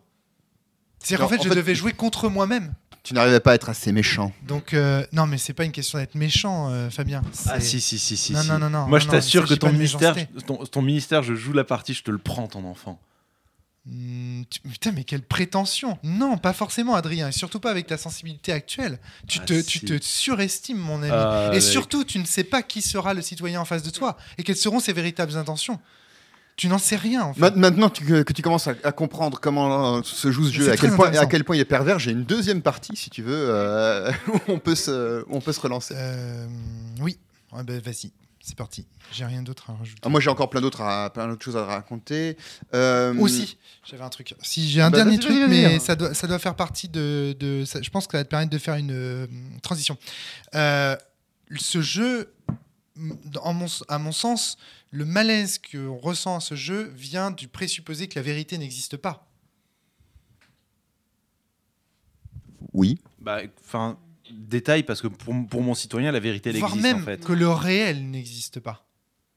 Pour mon citoyen, enfin moi pour mon père, pour moi euh, joueur de citoyen de la partie, la vérité et euh, la réalité existaient. C'est ce qui a été dit en fait. Ok. Ça, ça me pose. Alors en fait, oui, effectivement, ça me permet de faire une belle, euh, un- un- une belle, euh, effectivement, une, une belle transition euh, sur la notion de la, de la réalité. Euh, quand on a développé le, le jeu, alors j'ai plein de choses à raconter. Là-dessus, j'ai des, des kilomètres de trucs à raconter. En fait, ce jeu au départ, ce jeu au départ, c'était euh, Olivier Stein qui me disait euh, Tiens, euh, j'ai un jeu onir- on- onirico-soviétique. Et moi, j'étais là, Ah, mais c'est trop génial, onirico. Et donc, il me parle, commence. Et je dis Ah, tu voudrais pas me, me- me filer tes notes pour que j'essaye de le faire jouer? Il me dit Non, il vaut mieux que tu écrives ton propre jeu. Et puis, donc, je commence à bosser là-dessus. D'ailleurs, un des premiers trucs que je me dis, c'est j'ai pas envie que ce soit un jeu onirico-soviétique, j'ai envie que ce soit un jeu dystopico-soviétique. Un des petits regrets que j'ai sur euh, Mini pour toujours, c'est de donner trop l'aspect d'un univers euh, soviétique, alors qu'en fait, euh, l'univers capitaliste euh, néolibéral, hein, soyons clairs, hein, il est tout aussi déréalisant que d'autres univers, Oh oui. enfin, des- que des univers totalitaires, quoi. Donc c'est pas. C'est pour ça qu'il y a un con- conseil d'administration, une, pho- une- une photo d'un conseil d'administration dans les. euh, et d'ailleurs, euh, en fait, il y a plein de, références aussi au, capitalisme. Euh, et donc, petit point aussi méthode, petit temps garage. Pendant longtemps, j'ai accumulé des, des, fictions. Je me suis dit, tiens, on pourrait faire appel à telle ou telle fiction, ce serait cool. J'ai- lu des trucs, mais je restais bloqué. Et c'est seulement quand, en en parlant avec Valentin et Lucas, Valentin et Lucas m'ont dit, ben, en fait, le sujet, c'est la, déré- la déréalisation, euh, l'hyper-réalité. Et ben à ce moment-là, euh, qu'on a et qu'ensuite on, on s'est dit ensemble, ah ben à ce moment-là, on va avoir un seul citoyen, trois meneurs de jeu, enfin tout ce dispositif, que vraiment le projet a pu euh, avancer. Donc ça, ça c'est un truc, mais qu'on répétera dans, je pense, un autre podcast sur le fait que euh, un jeu de rôle ne doit pas être pensé à partir de ses inspirations. Un jeu de rôle doit être pensé à partir de, ce qu'on a envie de faire et comment la dynamique sociale peut réaliser, euh, ça. Donc ça, c'est le premier euh, point sur la perte de la, réalité. Effectivement, la perte de la réalité, elle est au centre et elle est actée, elle est concrétisée par une certaine dynamique sociale et par la répartition des rôles autour de la, table. Deuxième point, parmi les inspirations, que, j'ai, il y, en a- il y en- il y en a plusieurs. hein, euh, euh, Il y a Donald Trump quand même, hein, très clairement. C'est-à-dire qu'on en, on en reparlera, mais euh, euh, il n'est pas le seul. hein, d'a- D'ailleurs, enfin, c'est pas, pas. il- on a des, des politiciens chez nous qui font très bien de la déréalisation, des, en- des entreprises chez nous qui font de la, très bien de la Oui, C'est-à-dire déréalisation. faudrait pas laisser à Donald Trump le monopole de la déréalisation, Oui, tout à fait. Il n'est pas, il est pas le premier à l'avoir comme fait. si les autres n'étaient pas responsables. Mais c'est un peu comme Einstein, tu vois. C'est-à-dire qu'Einstein, tout le monde dit oui, c'est lui qui a inventé la relativité. Non, c'est pas vrai. Il y a d'autres gens qui avaient déjà pensé le truc avant, qui avaient. Mais il y a quand même quelqu'un, une figure de proue, tu vois, qui porte ça euh, et qui arrive à le, à le magnifier comme ça. euh, et de ce point de vue-là. Et C'est d'ailleurs, l'allégorie de la, de, la, de la réalité qui fout le camp. Quoi. J'imagine un énorme bateau avec la tête de Donald Trump en figure de proue, quoi. C'est incroyable. Vous avez pas vu le- l'empereur euh, Warhammer 40 000 euh, avec la tête de Donald Trump? Non. ben, ouais, ouais, ça on revient. Enfin, ça c'est les liens avec le podcast sur le, une, le immense, fascisme. euh, une immense statue. euh. Et, euh, et donc une, une référence en fait qui revenait toujours, c'était Philippe Cadic. Et alors c'est assez amusant parce qu'au début je me disais oh ben oui c'est vrai que Philippe Cadic il travaille sur la déréalisation de la réalité mais c'est pas tellement c'est pas nécessairement quelqu'un qui allait aussi loin que, que nous. Et là il y a pas longtemps, enfin complètement par hasard, je relis un, un- un- l'introduction à un recueil nou- de nouvelles euh, qui s'appelle c'était dans la collection de Noël c'est un vieux truc que j'avais ça s'appelait le crâne euh, et donc ça devait être la, première d'une série de, de livres publiant euh, en huit volumes, voilà, euh, publiant les, les nouvelles de, Philippe Cadic, qui étaient euh, coordonnées, je crois, par Emmanuel Joanne. Donc voilà, je cite comme ça. Et donc l'introduction s'appelle Comment construire un univers qui ne s'écroule pas deux jours plus tard qui est un peu un mélange de ses théories sur la réalité, d'anecdotes de sa vie quotidienne et de considérations sur, les, sur ces nouvelles de SF. Quand tu, quand, tu lis, quand tu connais bien les textes théoriques de Philippe Cadic, c'est pas étonnant. hein. Il écrit toujours des trucs un peu, un peu étranges comme ça.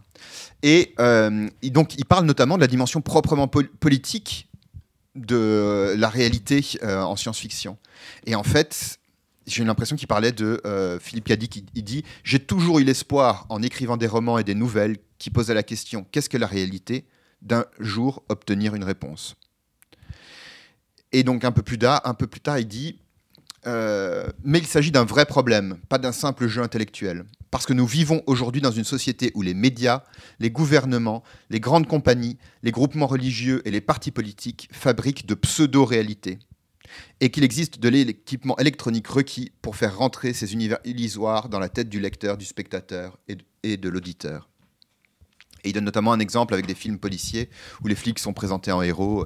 Les policiers sont toujours bons, ils gagnent toujours. Ne négligez pas ça, la police gagne toujours. Quelle leçon On ne devrait pas combattre les autorités. Même si on le fait, on est sûr de perdre. Ici, le message est restez passif et coopérez. Si le sergent Barretta vous demande une information, donnez-la lui, parce que le sergent, Barretta est un brave homme digne de confiance. Il vous aime et vous devriez, le- et vous devriez l'aimer.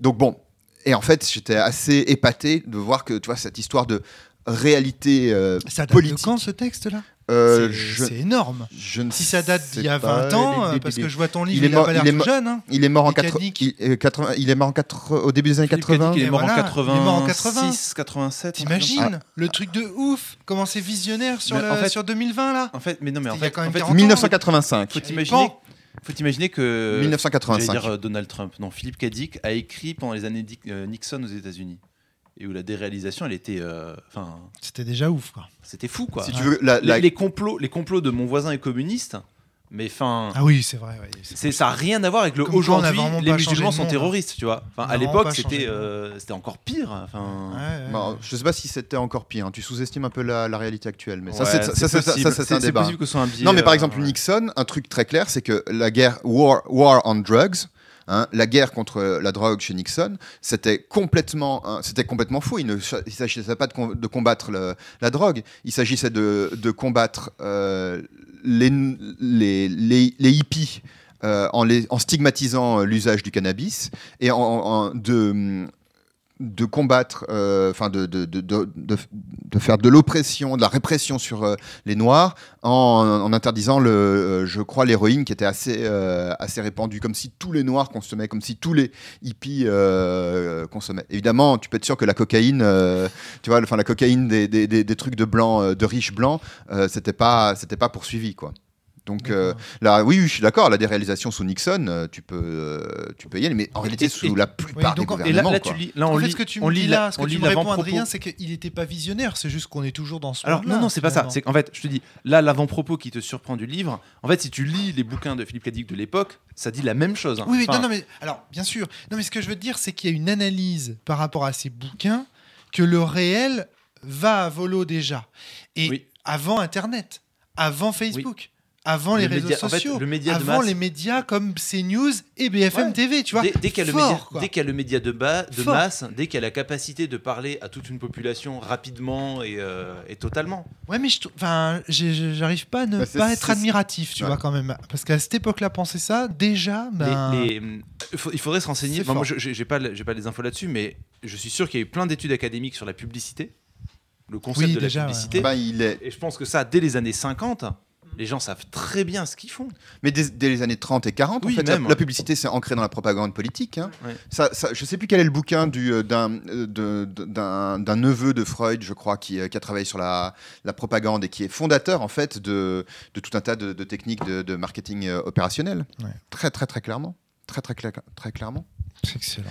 Et en fait, ce qui est intéressant, c'est que si tu veux, euh, on avait parlé dans le podcast, enfin, le, le, le- je sais plus qui disait, le fascisme, c'est le, pour revenir sur ce, sur ce thème-là, le fascisme, c'est le moment où l'esthétique euh, remplace le politique, c'est-à-dire le moment où euh, on, parle à travers euh, des symboles, des idées, des, représentations, plutôt que sur les faits et le débat, le débat. C'est-à-dire, en fait, on ne permet plus le- l'aller-retour où on, se confronte en essayant de, parler de quelque chose de, réel, on parle juste de fantasmes, tu vois. Enfin, euh, euh, de Du sentiment d'insécurité.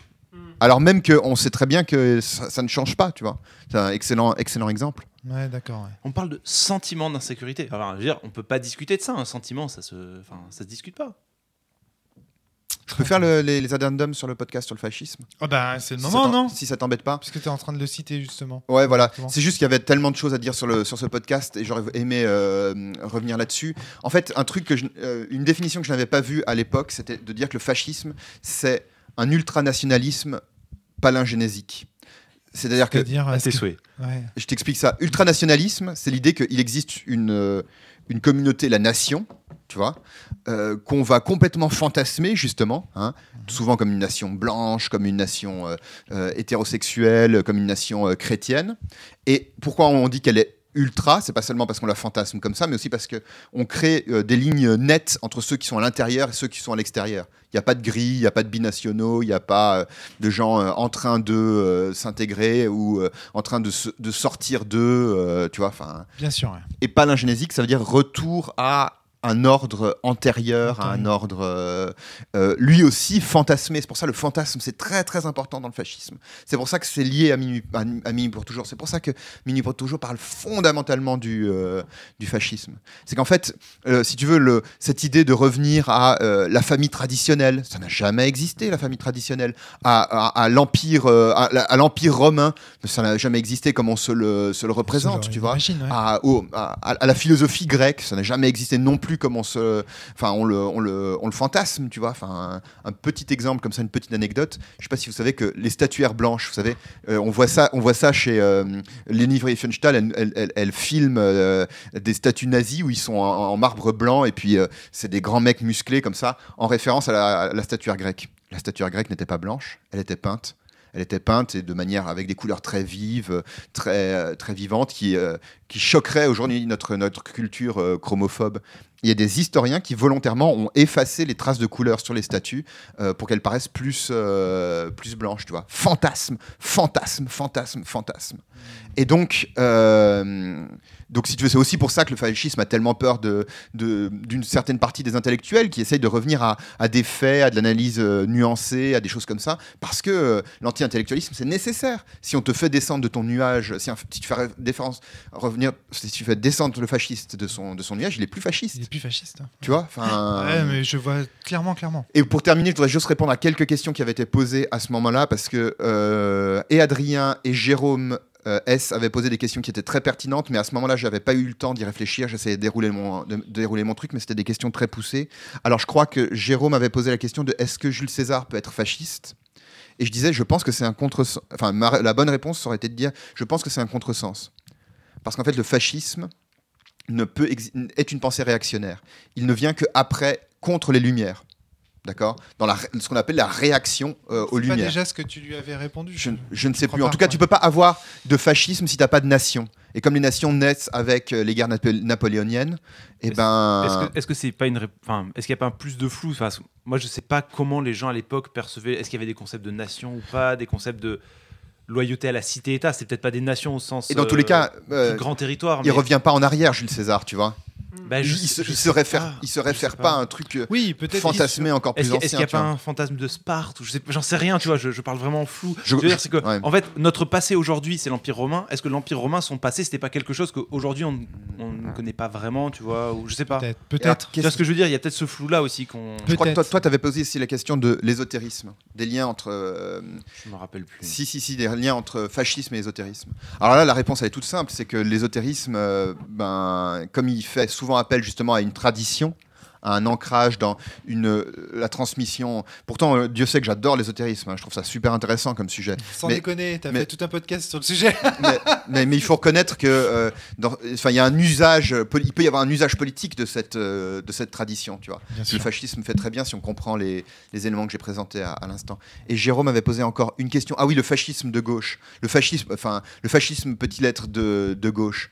Ben, sincèrement, je vois pas vraiment comment. Ou alors c'est euh, une conception de la gauche qui marche sur la tête. Mais si la, gauche c'est une forme d'égalité entre euh, les, les- les êtres humains, une volonté euh, d'émancipation de, de tout un tas de choses, Là y aussi, compris des traditions. On peut pas te dire que c'est un fantasme aussi l'égalité entre les êtres humains, tu vois. On peut Ben, pas le problème, c'est que- fantasme, fantasme, fantasme. Oui, mais c'est toujours d'un fantasme en arrière, dans le, tu vois, qui D'accord, n'est, qui n'est jamais. Alors, par exemple, Camus, mais enfin Camus faisait une, critique des, euh, une critique du, marxisme-léninisme, mais qui à mon avis n'est pas un courant de, gauche. Enfin, ou alors, ou alors, euh, enfin, le mot de gauche n'a plus aucun sens.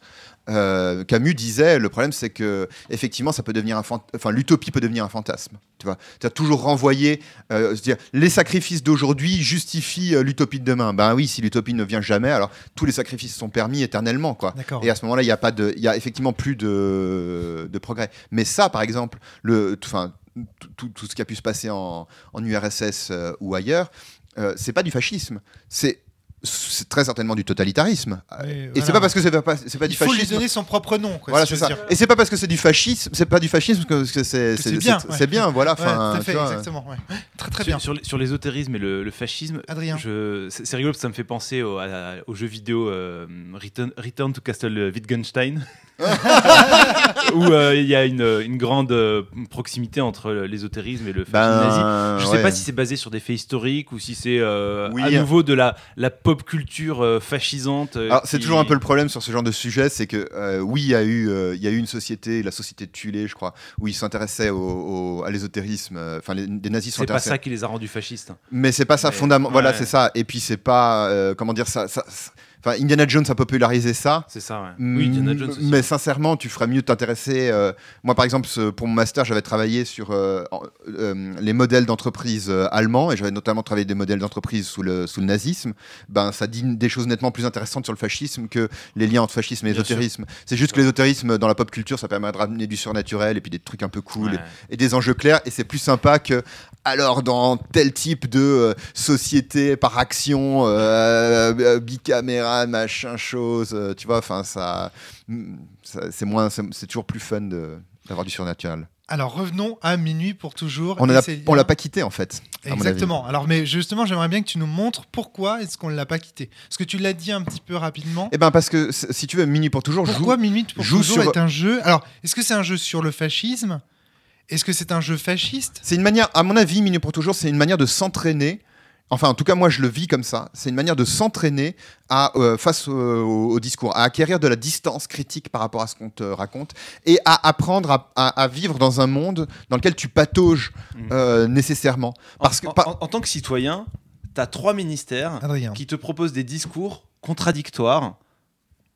Et toi, tu, enfin, dans, dans le cadre du jeu, tu sais que chaque ministère a des objectifs. Tu sais pas si quand ils te parlent, c'est ils nous essayent de noyer le poisson, s'ils te présentent leurs vrais arguments, s'ils essayent de te faire choisir maintenant. Mais en gros, ça te met dans une situation où tu doutes des gens qui ont l'autorité. Et apprendre à douter des gens qui ont l'autorité, alors ça ne veut pas dire que tous les gens qui ont l'autorité ont tort, mais Ouais. apprendre que tu as le droit d'avoir le doute face à des gens qui ont le- qui ont l'autorité, c'est apprendre à réfléchir sur ce qu'ils te proposent déjà. D'accord. Et ici, dans autorité, on mélange évidemment autorité narrative et euh, comment dire autorité, euh, Autoritaire. légitimité sociale, tu vois, euh, po- légitimité euh, politique. Donc ça t'apprend à, si tu veux, le truc c'est qu'en fait, mi- enfin. toute la crise euh, sur la, la- le- du, du Covid qu'on qu'on qu'on vit depuis, depuis en fait depuis, depuis décembre euh, 2019, si tu veux, c'est une immense partie de Minuit pour toujours. C'est une immense partie de Minuit pour toujours où chacun raconte Ouais. des trucs différents ou C'est ça Le- alors, le- pourquoi, alors pourquoi je me sens aussi malaisé quand je joue à ce jeu et pas aussi malaisé quand je joue à la réalité? Parce que quand tu joues à la réalité, tu sais que tu as encore moins de pouvoir. euh, Donc moins de responsabilité Peut-être peut-être. Bah peut-être peut-être aussi parce que quand tu joues, à mon avis, Rome, spécifiquement toi, tu serais peut-être mieux comme citoyen parce que tu assumerais le fait de patauger, mais c'est la violence que tu dois infliger quand tu es dans un poste de ministère est trop difficile pour toi. Peut-être, ouais. ouais, Et peut-être. que tu kifferais d'être soit Mais secrétaire général, Bah, T'as vu d'ailleurs, j'étais en comme moi, toujours en- avec Adrien. Alors, je, je crois en, que je en- en kifferais- surplomb. Je crois que je ne kifferais aucun rôle dans ce jeu, si ce n'est celui du secrétaire général, parce qu'il y a un petit côté euh, voilà, euh, scientifique qui regarde les rats dans le laboratoire. Et encore, j'y prends, je pense que j'y prendrais moyen plaisir, parce que je pense encore une fois que je me projetterais trop dans le citoyen, je me dirais, Oh, mon Dieu, qu'est-ce que je suis en train de lui infliger indirectement. Donc ça me poserait un problème. En fait, dans le fond, euh, c'est c'est un peu la question que j'ai envie de vous poser, c'est... Ouais, je vois bien ce que vous voulez dire avec le jeu et tout. Ce que, mais euh, vous trouvez, enfin, la réalité le dit bien aussi. En fait, le- mon problème, c'est quel est votre présupposé vis-à-vis du réel à vous autour de cette table? Est-ce que vous pensez qu'il y a une réalité qui résiste quand même, ou est-ce que vous pensez qu'on est vraiment en train de jouer à minuit pour toujours? Ne se prononce pas. Je pense que la réalité, elle est bleue. D'accord, très bien. Je pense qu'il n'y a pas besoin de t'en- parler un peu tout à l'heure de cette question-là, de ce que c'est un présupposé nécessaire, soit pour jouer, soit pour concevoir le jeu, de se dire que la, réalité existe. Mais en fait, non. C'est-à-dire qu'en tant que citoyen, tu peux avoir un citoyen qui est, dans, qui est dans une optique. Non, la réalité doit exister quelque part, même si j'y ai pas accès, si elle est biaisée, etc., si elle est tordue, et je vais essayer de m'y raccrocher. Et ça peut être une façon de se rassurer ou de tenir ou quoi que ce soit, d'essayer de faire sa vision de la réalité. Et euh, tu peux aussi jouer en te disant, dans la réalité, fondamentalement, elle n'existe pas, je vais juste me démerder avec ce que j'ai. Et en fait, dans un cas comme dans l'autre, tu, tu, tu, tu, tu fais avec et tu joues quand même. Quoi. Euh, je sais pas si il y a un présupposé fondamental sur la réalité qui est le même. Dans la réalité, tu as plus de trois programmes. Et ils sont pas dictés par un Ouais. directeur général, tu Bien vois. sûr. Mais eh, je- ce jeu, oui, c'est ce, jeu- ce jeu, c'est peut-être la réalité en euh, plus concentré. Avec, euh, ben oui, il y a trois opinions contradictoires. euh, Mais qu'est-ce que vous voulez dire du réel, là? Vous voulez dire qu'il est ça, comme, en il, fait. comme il est dans Minute pour toujours? Bah, bien Ouais. sûr.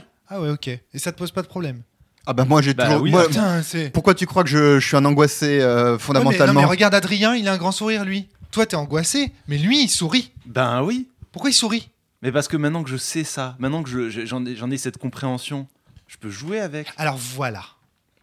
Et là, moi, je trouve qu'il y a une, Oui, il y a des, il y a une des dérive éléments, là. il y a des hein. éléments, mais il y a des éléments sur lesquels je sais que je n'aurai pas de contrôle, mais je sais que je peux me placer en situation de contrôle. J'ai noté, tu vois, j'ai noté dans ma note, présupposé sur la perte du réel, deux options. Si je recherche le réel, ce jeu me fout un vertige et une claque monumentale. C'était ma position lors de cette partie. Et puis il y a une autre position, c'est si je ne le cherche plus. Si je cherche plus le réel. Et donc moi la question que j'ai envie de poser c'est, mais dites-moi les gars, vous auriez pas fait un beau jeu nihiliste là? Mais alors, ça va être encore pire ce que je vais dire, mais t'es là, t'es pas là pour chercher le réel, le réel ou ne pas le chercher, t'es là pour gagner. Tu t'en fous Et alors c'est pas pire Non, non, ça C'est là pire, pour survivre. Pour, pour le nihilisme, je suis Oui, pas pour sûr, survivre. Romaric, parce C'est que putain de parce que nihiliste, pour- pour ouais, moi- vous êtes des non, nihilistes. non, non, non, Allez, je me casse je suis pas d'accord. hein. Parce que pour moi, dans, ce- dans, cette, dans cette partie, moi en tant que citoyen, comme je te le disais tout à l'heure, tu disais mais il n'y a pas de réel dans cette partie. Ben moi en tant que citoyen, alors je sais pas pour tout le monde, tu vois, je dis pas pour tout le monde, mais pour moi citoyen, c'était ce qui était dit et quelque chose qu'un ministre disait. Certes, vous pouvez être arran- arrangé, euh, euh, enrobé, euh, reformulé plus tard, mais il n'empêche que quand on me dit que mon enfant a des taches sur le corps, mon enfant a des taches sur le corps. Et cette réalité, elle est là. Moi, tout ce que je peux faire, c'est me battre pour la réalité future. C'est qui c'est que j'écoute, euh, le mec qui me fait peur euh, à me parler des, euh, de, de mon bébé qui me parle dans ma tête, celui qui dit que mon appartement il pue, qu'il est malade, qu'il y a des voisins et des flics qui viennent défoncer la porte, ou celui qui dit non mais tout va bien, les médecins on va changer le patrimoine génétique de votre fils et ça ira mieux. Tu vois, j'ai ce choix là. Hmm. Donc ça veut dire que la réalité, c'est toi qui la détiens. Mais non, la réalité, c'est en fait la réalité, c'est tout le monde qui la détient. C'est un compromis, c'est un compromis la- permanent. C'est la réponse mais le que- truc, c'est que- j'avais noté pour la faut, il faut se La battre. réalité, c'est la partie en fait. Et faut personne ne la faut se- détient. il faut se battre pour que euh, ta réalité advienne. En fait, c'est euh, C'est là qu'on retrouve le côté compétitif et le côté euh, avoir envie, eh, enfin être là pour essayer de gagner, mais pas pour gagner. Parce que si t'es là vraiment pour gagner, tu as ce, tu as ce désespoir-là, cette frustration. euh, Moi, je le l'ai ressenti là, vraiment. alors que, Ouais. alors, et en fait, c'est là où le rôle de citoyen est un peu particulier parce que ça peut à la fois être le plus difficile et en même temps, c'est un peu. Moi, quand j'ai à la deuxième partie que j'ai fait, donc là c'est la troisième, à la deuxième partie que j'ai fait où j'étais citoyen, euh, bah, c'était en fait à- plus facile, je trouvais, que ministre dans une certaine mesure, parce qu'il y a un côté. euh, de toute façon, je suis le citoyen, je suis le, le, le- le challenger, je suis le, le, le, le- l'un- l'underdog, je sais pas comment dire, quoi, celui qui va galérer, qui va en, qui va en chier, qui a plusieurs advers- adversaires en face. Et, quand, et pour moi, quand tu vas vers le rôle du citoyen, cette posture de chercher à, chercher à gagner, mais pas dépendre de la victoire pour, euh, pour passer un- une bonne partie, euh, il, il est vraiment euh, fondamental et c'est un peu ce, que moi je trouve qu'il y a dans l'esprit citoyen quand tu, quand tu passes la, la parole entre guillemets agressivement au ministre. Quand Mm. tu es citoyen, tu es sur la défensive, tu te bats en permanence et tu essayes de, de garder le contrôle. Et il y a plein, plein, plein de trucs que tu fais qui sont de l'intimidation, qui sont là juste pour euh, essayer de faire comprendre au ministre euh, je vais pas me laisser faire. Mais est-ce que tu crois pas que si on quelque part si on joue parfaitement à ce jeu, on perd aussi l'horreur euh, rôliste euh, attendue par le jeu. C'est-à-dire qu'en fait, Oui. il faut toujours être quelque part dans une position intermédiaire. oui et non. Ni trop y croire, ni pas assez. Sinon, si on n'y croit pas Quand assez, tu- on se dit oh, de toute façon, c'est qu'une partie de jeu de rôle. ça va Ah non, non, parce que je le prends au sérieux. Quand tu, quand tu commences, tu Ah oui, mais le prendre au sérieux, c'est euh, c'est se dire qu'il existe quelque chose de sérieux. Ouais, mais comme ta condition de victoire, c'est une condition fictionnelle, même si tu es en mode je veux gagner, tu vas prendre au sérieux la fiction pour que cette condition ait lieu et qu'elle arrive. En fait, tu prends les choses très sérieusement. Moi, je vais, je vais, pas, je vais pas spoiler du tout euh, euh, au cas où, mais la deuxième partie que j'ai jouée où j'étais citoyen, il y a plein d'éléments de la préparation qui font qu'elle est, elle a particulièrement, euh, plus que celle-ci, des discours contradictoires, des choses foireuses, des secrets, des trucs comme ça, et des jeux de mais qu'est-ce qu'ils pensent vraiment, quelle est, la vérité? Et moi, en fait, j'avais besoin pour jouer de me dire il y a une vérité qui existe, Voilà, c'est ça. mais en dire. dehors même de moi et des ministres, et de façon très, très méta, me dire le ministre là, en tant que le joueur, le joueur en face de moi, il me dit un truc, mais moi, ma vision de la fiction est telle qu'il y a des informations qu'il n'a pas, qui fait que je m'autorise à interpréter ce qu'il dit. Sans exemple, c'est compliqué, mais c'est pas grave, je ne spoilerai pas, même si, même si ça restera flou. Euh, je sais que ce qu'il dit ne peut pas être vrai tel quel. Et donc, je me sens légitime à euh, challenger son autorité sur ce point, en sachant que le secrétaire général dans son coin va plus ou moins se dire si ça passe. Et en fait, cette réalité illusoire, c'est ce champ de bataille permanent, mais tu peux y croire dans le sens de te dire à la fin de la partie, celui qui a gagné, euh, c'est lui qui est la réalité, elle existe, point barre, ou tu peux juste te dire euh, c'était un moyen, c'est un champ de bataille, finalement il n'existe pas, on s'en fout un peu, quoi. Tout comme euh, le- le- l'existence, la, la- la réalité des choses dans le monde réel, j'en ai pas besoin pragmatiquement en fait. C'est intéressant.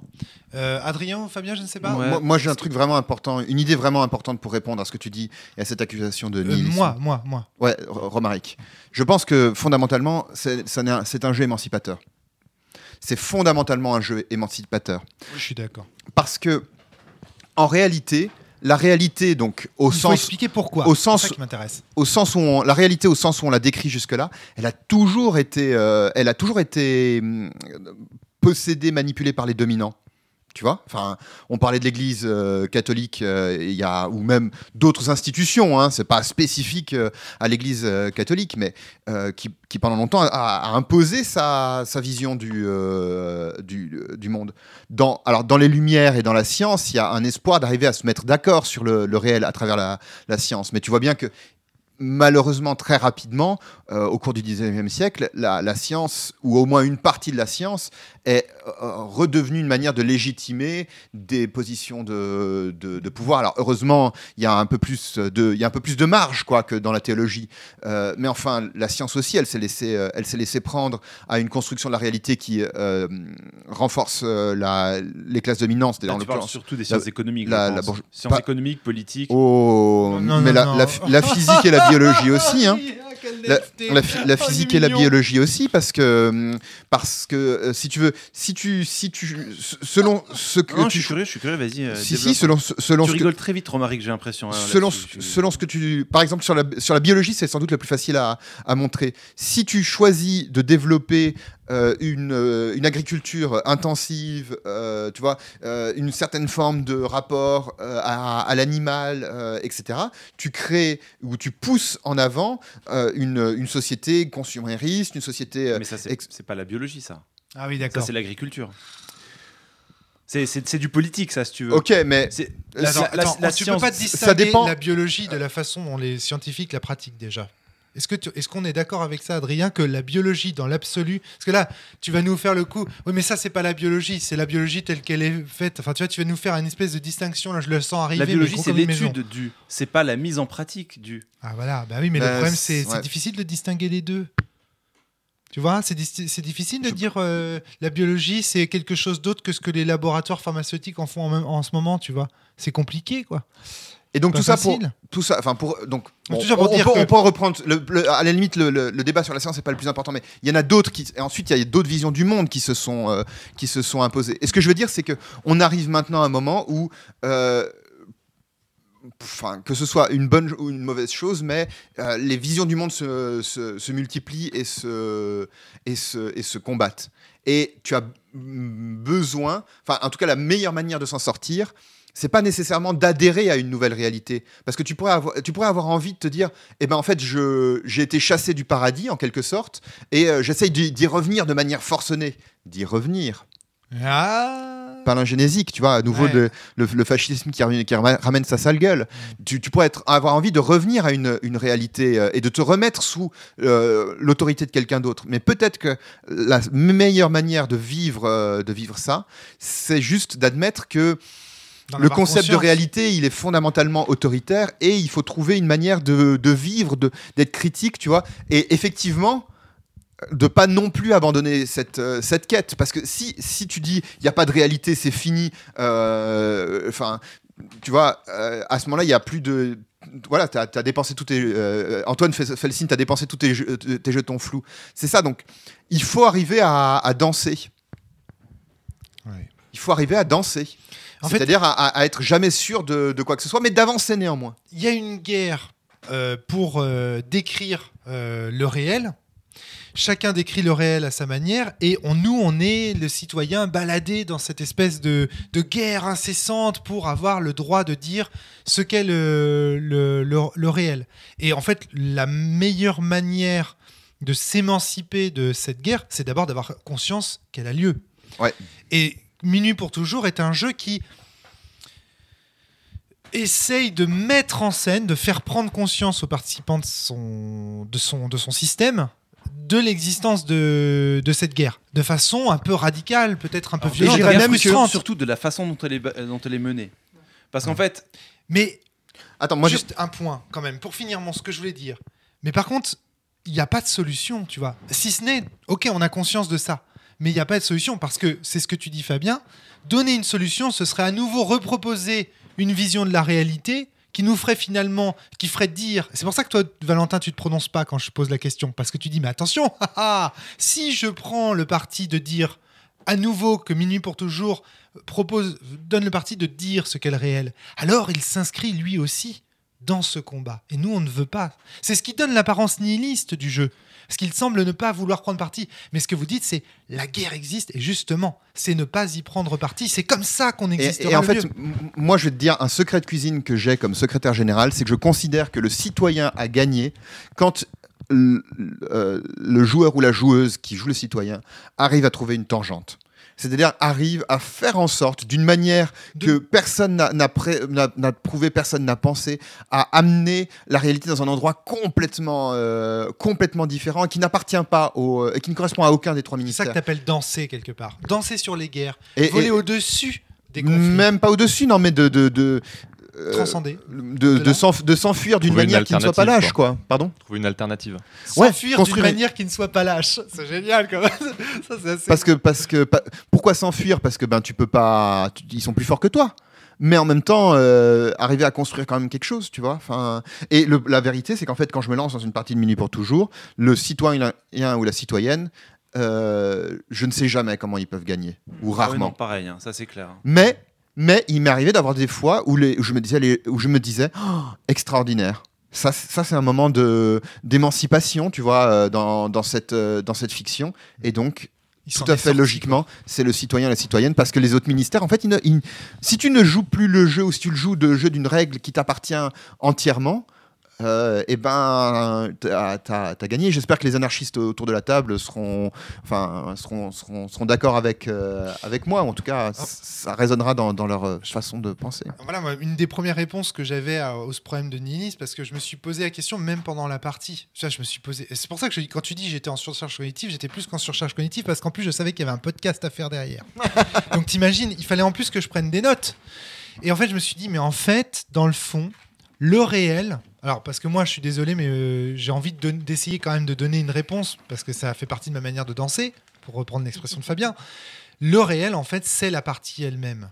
C'est les souffrances de cette mère euh, à qui on, qu'on déchire Alors, à tu vois, travers. euh, moi, par exemple, on, c'est euh, Oui, par- parce que Minuit pour toujours, ben, c'est une. Enfin, je dis toujours que le jeu de rôle, pour moi, c'est vraiment une quête existentielle et spirituelle parce que j'essaye de comprendre aussi, euh, de répondre à des questions en créant des jeux, tu vois, de m'obliger à y réfléchir, de me faire progresser là-dessus. Et par exemple, moi, une réalité qui vraiment me frappe euh, ben, depuis que je suis papa, notamment, mais dans d'autres circonstances, c'est que la souffrance, si tu veux, ça a une vraie, pour moi, une existence ontologique. Pour moi, la souffrance, c'est quelque chose d'important. C'est pour ça que le care, pour revenir à un autre podcast, est tellement important pour moi. ouais. C'est que prendre en charge la vulnérabilité, prendre en charge à la fois soi-même et les autres, eh ben, c'est déjà une base sur laquelle on peut recommencer à, à marcher. Et sur laquelle je vois, je vois pas comment ça peut être euh, autoritaire ou fascisant, tu vois. Enfin, hum, Ouais, c'est clair. C'est, clair, c'est pour ouais. ça que c'est tellement important le care pour moi. euh.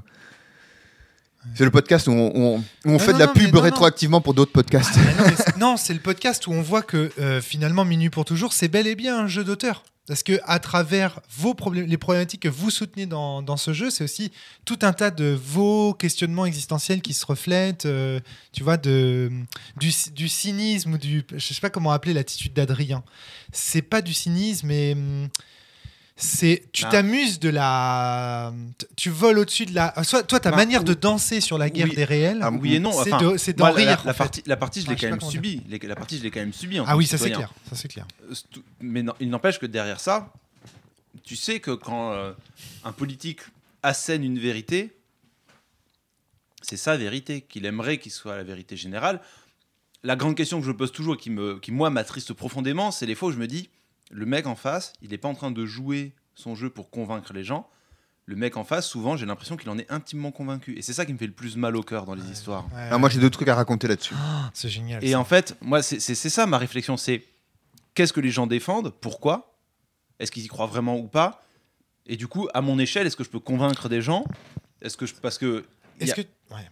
Pour moi, il y a quand même, il y a quand même un réel dans le sens où il y a des faits qui sont qui sont là, quoi, qu'on peut pas. Que tu Il y a dans le monde social la vérité qui va être euh, discutée et commence à faire évoluer la mentalité des gens, mais il y a quand même un réel factuel qu'on peut euh, qu'on peut. Ça, c'est bizarre chez toi, cette idée que tu crois au réel factuel. Et ren- en revient à ce que tu disais Euh, par rapport à la science Ce- tout à l'heure. Ce que je veux dire, c'est que on, on peut tout ce qui est du domaine social, c'est tellement compliqué à avoir accès à des données précises sur plein d'éléments.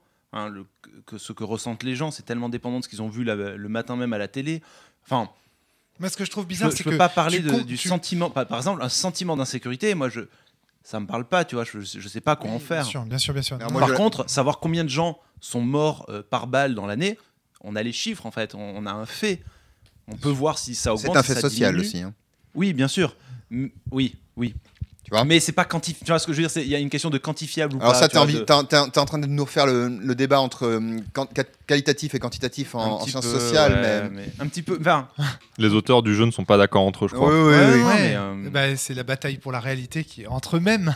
Moi, moi- moi- mais, mais parce que même ces chiffres, enfin, ce que je veux dire, c'est que je sais que ces chiffres d'ailleurs peuvent être interprétés, peuvent être. Enfin, on peut faire dire plein de choses à plein, à plein de choses. Donc, mais malgré tout, il y a, il y a des éléments sur lesquels, euh, tu vois, enfin, élection présidentielle américaine qui aura lieu bientôt. Mhm. Donald Trump va se déclarer vainqueur. Ouais. On peut compter les votes, on peut savoir qui a gagné vraiment ou pas. Ouais. Il va se déclarer vainqueur. Qui aura gagné? Il y a une réalité factuelle qui est euh, celui qui aurait dû gagner. Il y a une réalité euh, factuelle autre qui sera qui, qui sera fort- vraiment président. Vous aurez compris hein, que ce podcast est enregistré avant les résultats. Vous, vous les avez sans doute. Et oui. Mais euh, on pourrait nous simplement t'opposer euh, un simple raisonnement qui serait le résultat même des votes est un enjeu. C'est-à-dire que Oui. c'est probable qu'on dise mais non, mais la manière même dont on statue sur le réel euh, n'est pas euh, claire. Oui, bien sûr. Non, mais je suis d'accord, je suis d'accord. Moi, il y avait deux personnes qui voulaient prendre la parole. Antoine et Fabien. euh, Moi, c'était pour réagir à un truc qu'Adrien disait avant. D'accord. Peut-être Antoine, puis après. Fabien, on te fera une grande. Je trouvais ça vachement intéressant ce que tu disais, c'est parce qu'il y a quelque chose, qui n'est rien, dans, dans, dans Minute pour Toujours qui est mis en place, qui toi euh, est différent par rapport à ce, ce détail que tu, que tu as dans ta perception des choses, c'est que les ministères sont déshumanisés et que euh, on est dans une posture euh, de les faire gagner, quitte à les faire gagner à contre-coeur, et qu'on est dans un calcul, etc. Et c'est intéressant ce que tu dis, que par ailleurs, dans, dans la réalité, au-delà au -delà de ce jeu, toi, c'est quelque chose qui te, qui, te, qui te surprend et qui te choque de se dire que ces ministères-là, par ailleurs, au bout du compte, il y a des, des êtres humains individuels qui, de plein de façons, les incarnent et qui, eux, pour les incarner, pour le coup, ils croient vraiment. Tu vois, ils sont pas, c'est pas des joueurs de minutes pour toujours qui sont là euh, en lisant leurs fiches morts de rire et qui se disent euh, Oh putain, ça va être chaud, bon, je vais tenter le coup, mais voilà, Le monde serait tellement beau si c'était ça. c'est ça. Mais du coup, Oui, oui, parce qu'ils seraient quelque part émancipés, ils seraient conscients. C'est Toi, ce ça, qui te ouais. rend triste, c'est le fait qu'ils soient j'ai une inconscients de leur propre ça, je déterminisme. trouve ça très intéressant euh, par ailleurs. Pas Comme, du euh, tout. ils- ils- enfin, vas-y, vas-y. Non, mais évi- évidemment qu'il y, a, a un- peu les deux à la fois, mais je trouve ça intéressant de, de quand même se poser la question aussi euh, des, des, des déterminismes des ministères de la, de la réalité. C'est quand même des êtres humains derrière qui peuvent avoir plein d'as- plein d'aspects très manipulateurs et très. euh, très, euh, très euh, je sais pas d'autres adjectifs là tout de suite, mais, bref, mais en même temps, qui quelque part, ils, croient aussi à leur discours pour, pour être dedans et se poser les questions. Et justement, pour anticiper d'autres gens, même ceux qui sont dans les ministres, pas qui sont les citoyens. En fait, le citoyen, il n'est pas encore acquis à une cause et il, est, il apprend à, à jongler, à danser. Mais c'est aussi intéressant de se poser la question comment des gens qui sont dans des ministères, tu les, tu les, ils peuvent s'aider eux-mêmes et on peut les, les aider à en prendre conscience. quoi. Ouais, c'est une ouverture sur autre chose, mais ça me faisait penser à ça. Alors, Fabien. Alors, je pense que les, les gens qui font ça et qui produisent de la, Pardon. de la communication des discours, on a déjà eu cette, cet échange-là hors, hors, euh, micro, ils savent très bien ce qu'ils font. J'ai une copine qui fait une thèse, euh, une thèse. euh, je- attends, faut que je fasse gaffe sur ce que je peux raconter. qui fait une thèse sur un cabinet de conseil en communication. Et en fait, euh, ils produisent de, la contre-réalité pour euh, permettre à des entreprises de faire euh, des trucs absolument dégueulasses et de faire passer ça comme quelque chose de formidable. Enfin, ils, créent de la novlangue, quoi. De la, novl- la novlangue, c'est te faire croire que la, la guerre, c'est la paix, quoi. Enfin, tu vois. Et Les actions de maintien de la paix. oui, oui, ou, enfin, ou plein d'autres, plein d'autres choses euh, du même, euh, du même ordre. Et ils le font à- à- en sachant, en, en étant des, des boss de la linguistique, en sachant très bien ce qu'ils font, en, en comprenant tous les aspects euh, illocutoires, perlocutoires. euh. on rigole parce qu'on a, on, Ouais, on a beaucoup discuté de ça ce matin, c'est pour Ça, enfin pour expliquer aux auditrices et aux auditeurs. Donc, à mon avis, ils savent très bien Mais ce qu'ils font. alors, moi, du coup, je te renvoie un- le niveau plus 1, genre juste au-dessus. Tu vois, ils vont dire on veut faire la guerre. Par exemple, je suis, un, je suis un président, je veux faire la guerre et je veux le passer pour faire le bien. Donc, je fais appel à ces boîtes de communication. Très bien. Ok. Moi, je te dis, mais pourquoi ce mec-là, il veut faire la guerre en fait? Et, je suis, et pour moi, ce mec, il est convaincu que faire la guerre, c'est c'est- c'est bien, tu vois. Ouais, mais ils d'accord Ils, savent qu'ils font sur la méthode en fait, sur les moyens Alors, employés. attends, mais- attention parce que là il y a des excuse-moi il y a des il y a des histoires de stratégie d'acteurs aussi c'est qu'en fait tu fais pas tu fais pas la guerre par hasard tu fais la guerre parce que tu sais que ça correspond à une manière de te faire réélire parce que tu sais que ça correspond à- à- Ouais, mais aux, in- je- aux intérêts des gens qui t'ont fait élire parce que ça te permet de t'enrichir parce que tu vois peut-être peut-être que te faire réélire, c'est une motivation pour certains, mais je suis pas sûr que c'est une motivation pour tous les gens qui prennent des décisions politiques. Enfin, tu vois, la, la, la, la seconde guerre en Irak, c'est les motivations euh, de. Comment il s'appelait le président des États-Unis à ce moment-là Dick Cheney. C'était assez, euh, assez évident. Ça fait, ça fait rigoler personne? Dick Cheney, non, euh, j'ai pas Non, compris. c'était- c'était George Ah, W. Bush. Ouais, W. Bush, le- pourquoi Dick Cheney parce qu'il était le. il- C'était le. C'est pas lui qui était le. C'était le celui qui dirigeait Trump de euh, Trump. euh, Ah oui, d'accord. W. Bush de. Ok, c'était son. De derrière, maintenant on le sait, si tu veux, qu'il était. Il, était, euh, Il il est- avait un puppet master. Oui, si tu veux, tu peux voir les choses comme ça, mais enfin, c'était lui qui était particulièrement. euh, ok. solide euh, là derrière quoi. Et euh, Je connais pas assez des histoires américaines pour ça. et donc euh, il a il a et, et- ah oui et le deuxième truc que je voulais dire c'est que euh, sur pourquoi pourquoi chez euh, Adrien il n'y a pas je pense que en tout cas moi cette angoisse tu vois je- ça c'est aussi un truc dont on avait parlé en, en dehors des micros l'histoire de l'humanité est faite de blessures narcissiques. On te prétend que tu es au centre de l'univers. Eh ben non, visiblement, euh, la Terre tourne autour du Soleil et en plus même le Soleil, il n'est pas au centre de l'univers. On te prétend que euh, tu es un être exceptionnel dans la création. Ben non, tu es sans doute un singe un peu, euh, un peu évolué. On te prétend que tu as un libre arbitre euh, et que tu sais ce que tu fais. Ben non, tu as quand même un gros inconscient et euh, parce que papa et maman t'ont t'ont élevé comme ça, ben tu, tu- toute ta vie tu vivras de telle ou telle manière. Et donc il y a tout un tas de blessures narcissiques qui se font. Et une blessure narcissique peut-être. Pour l'occidental, oui, oui, oui, oui, oui, oui, t'as raison, t'as raison, t'as raison. Et peut-être qu'une blessure euh, narcissique sur laquelle on appuie, c'est en fait ce que tu croyais être la réalité, c'est-à-dire l'idée qu'il y aurait une, une- un ensemble de faits auxquels tu pourrais te, te- te- te tenir euh, fermement. Et ben en fait, ces faits, ils sont, ils, ils t'échappent. Ils sont euh, construits, ils par, sont par construits des et- entités qui ont des intérêts. et, voilà, et, t'as- et, t'as- et- et- et en fait. euh, Somebody want to use you. et en fait, t'as- t'as- tu es obligé de faire un effort supplémentaire pour, pour être vraiment libre. Et je me demande, donc moi par exemple, c'est un truc dans lequel j'ai, enfin, j'ai pas, j'ai jamais eu le sentiment fondamentalement de, enfin si, ouais, j'étais j'étais très croyant à une époque, mais en tout cas, il y a peut-être des gens pour qui, et je me demande si c'est pas le cas pour euh, Adrien, en fait, ils sont pas inquiets par rapport à cette histoire de réalité parce que euh, ils n'y ont jamais cru en quelque sorte, tu vois. Et alors, c'est Et donc, exactement ce il que y a je pas voulais de- dire. Et donc, il n'y a pas de blessure narcissique. Et donc, il n'y a pas de- il y a pas d'angoisse, tu vois. Si, moi, par exemple, j'ai pas d'angoisse sur le fait que je sois, euh, je sois mon, mon esprit soit déterminé. Je ne crois pas en l'unité du moi. Euh, je crois, je, je pense pas vraiment avoir un, un libre arbitre. Je J'essaie de me dépatouiller au quotidien. Mais si les gens me disent, ben, t'es complètement déterminé, je fais, ouais Ouais, alors? tu vois? Alors que si tu y as cru toute ta vie, Ouais. au moment où tu le, où tu le réalises, tu, tu peux être très longtemps très angoissé, euh, Mm. tu vois, comme ça.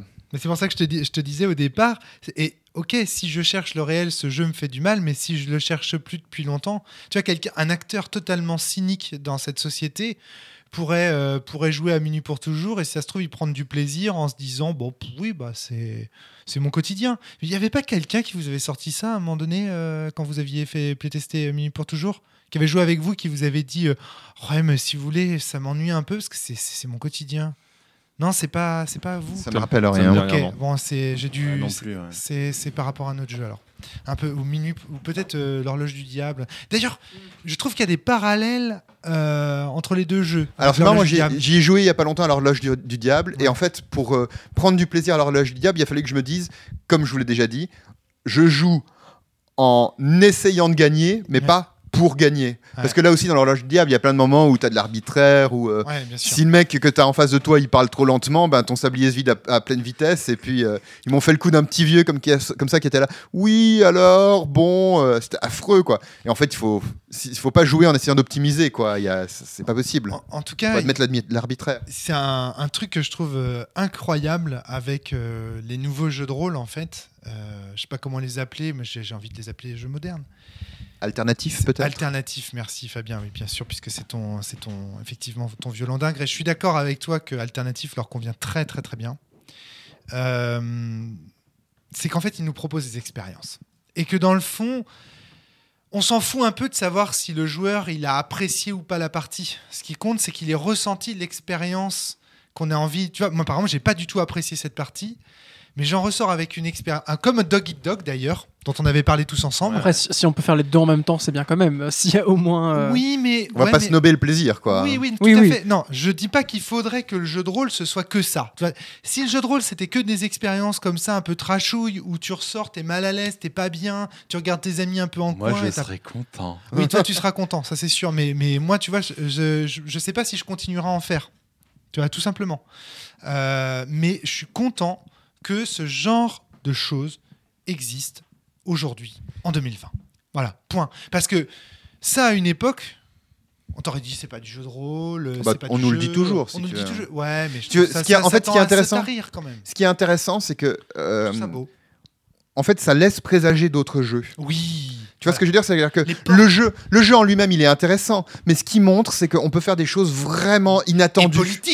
Politique. Politique. Qui disent, tu vois, ah si. Oui, oui, tout à fait, tout à fait. politique ou, autre chose, tu vois. vois. Et donc, euh, en fait, euh, ce que ça montre, c'est qu'il y a des espaces inexplorés dans le jeu de rôle. Oui, c'est ce que je ça veux ce- dire. c'est ça ce que je veux avec dire. le podcast, euh, les portes qui nous restent à ouvrir, tu sais, Ouais, qu'on avait fait. fait là. Les... A- C'est le jeu de rôle le plus beau du monde, personne n'y joue. Et parce que peut-être qu'il pro- il manque ces expériences-là, un peu plus, euh, j'allais dire littéraires, mais non, expérimentales, politiques, d'éducation populaire. Après, Moi, moi, je classerais ça dans moi, j'aime pas trop l'opposition, tu vois, entre expérimental et, euh, et plaisir. Moi, j'ai du plaisir dans, dans, dans tout ce que je fais, tu vois. Enfin, je suis sinon, désolé, mais pas, il hein. faut des mots pour parler. C'est vrai que c'est, ouais, ouais, je suis d'accord avec toi que c'est Tu vois, parce que, compliqué. Je- je les parce que sinon, il y a des réacs qui nous disent Ouais, expérimental, mais moi, euh, moi, je fais du plaisir, et puis moi, je m'amuse.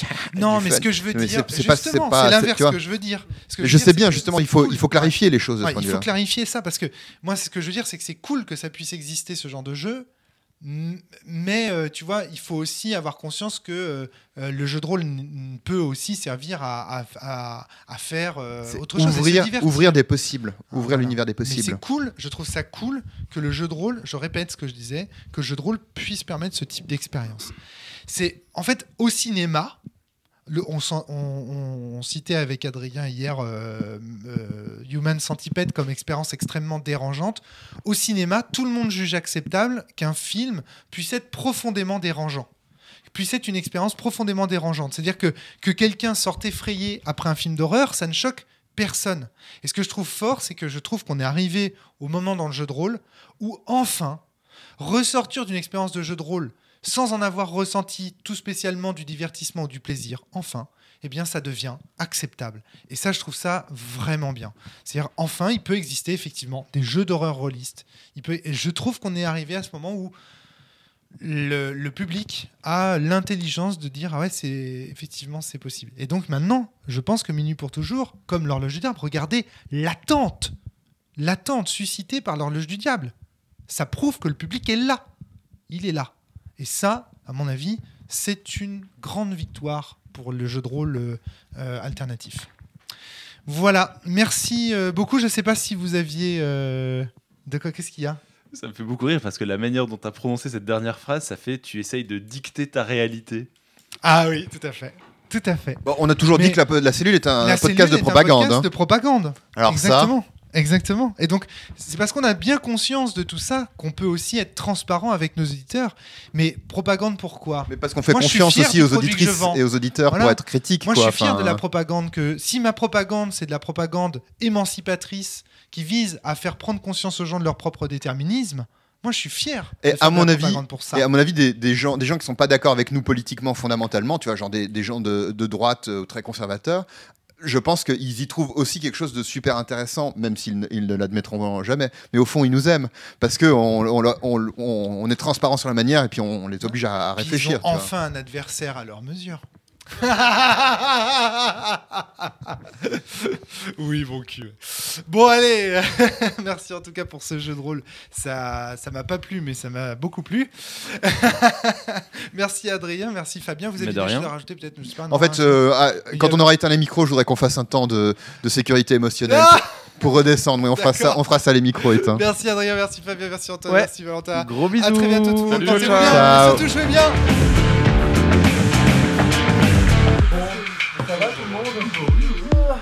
Oui.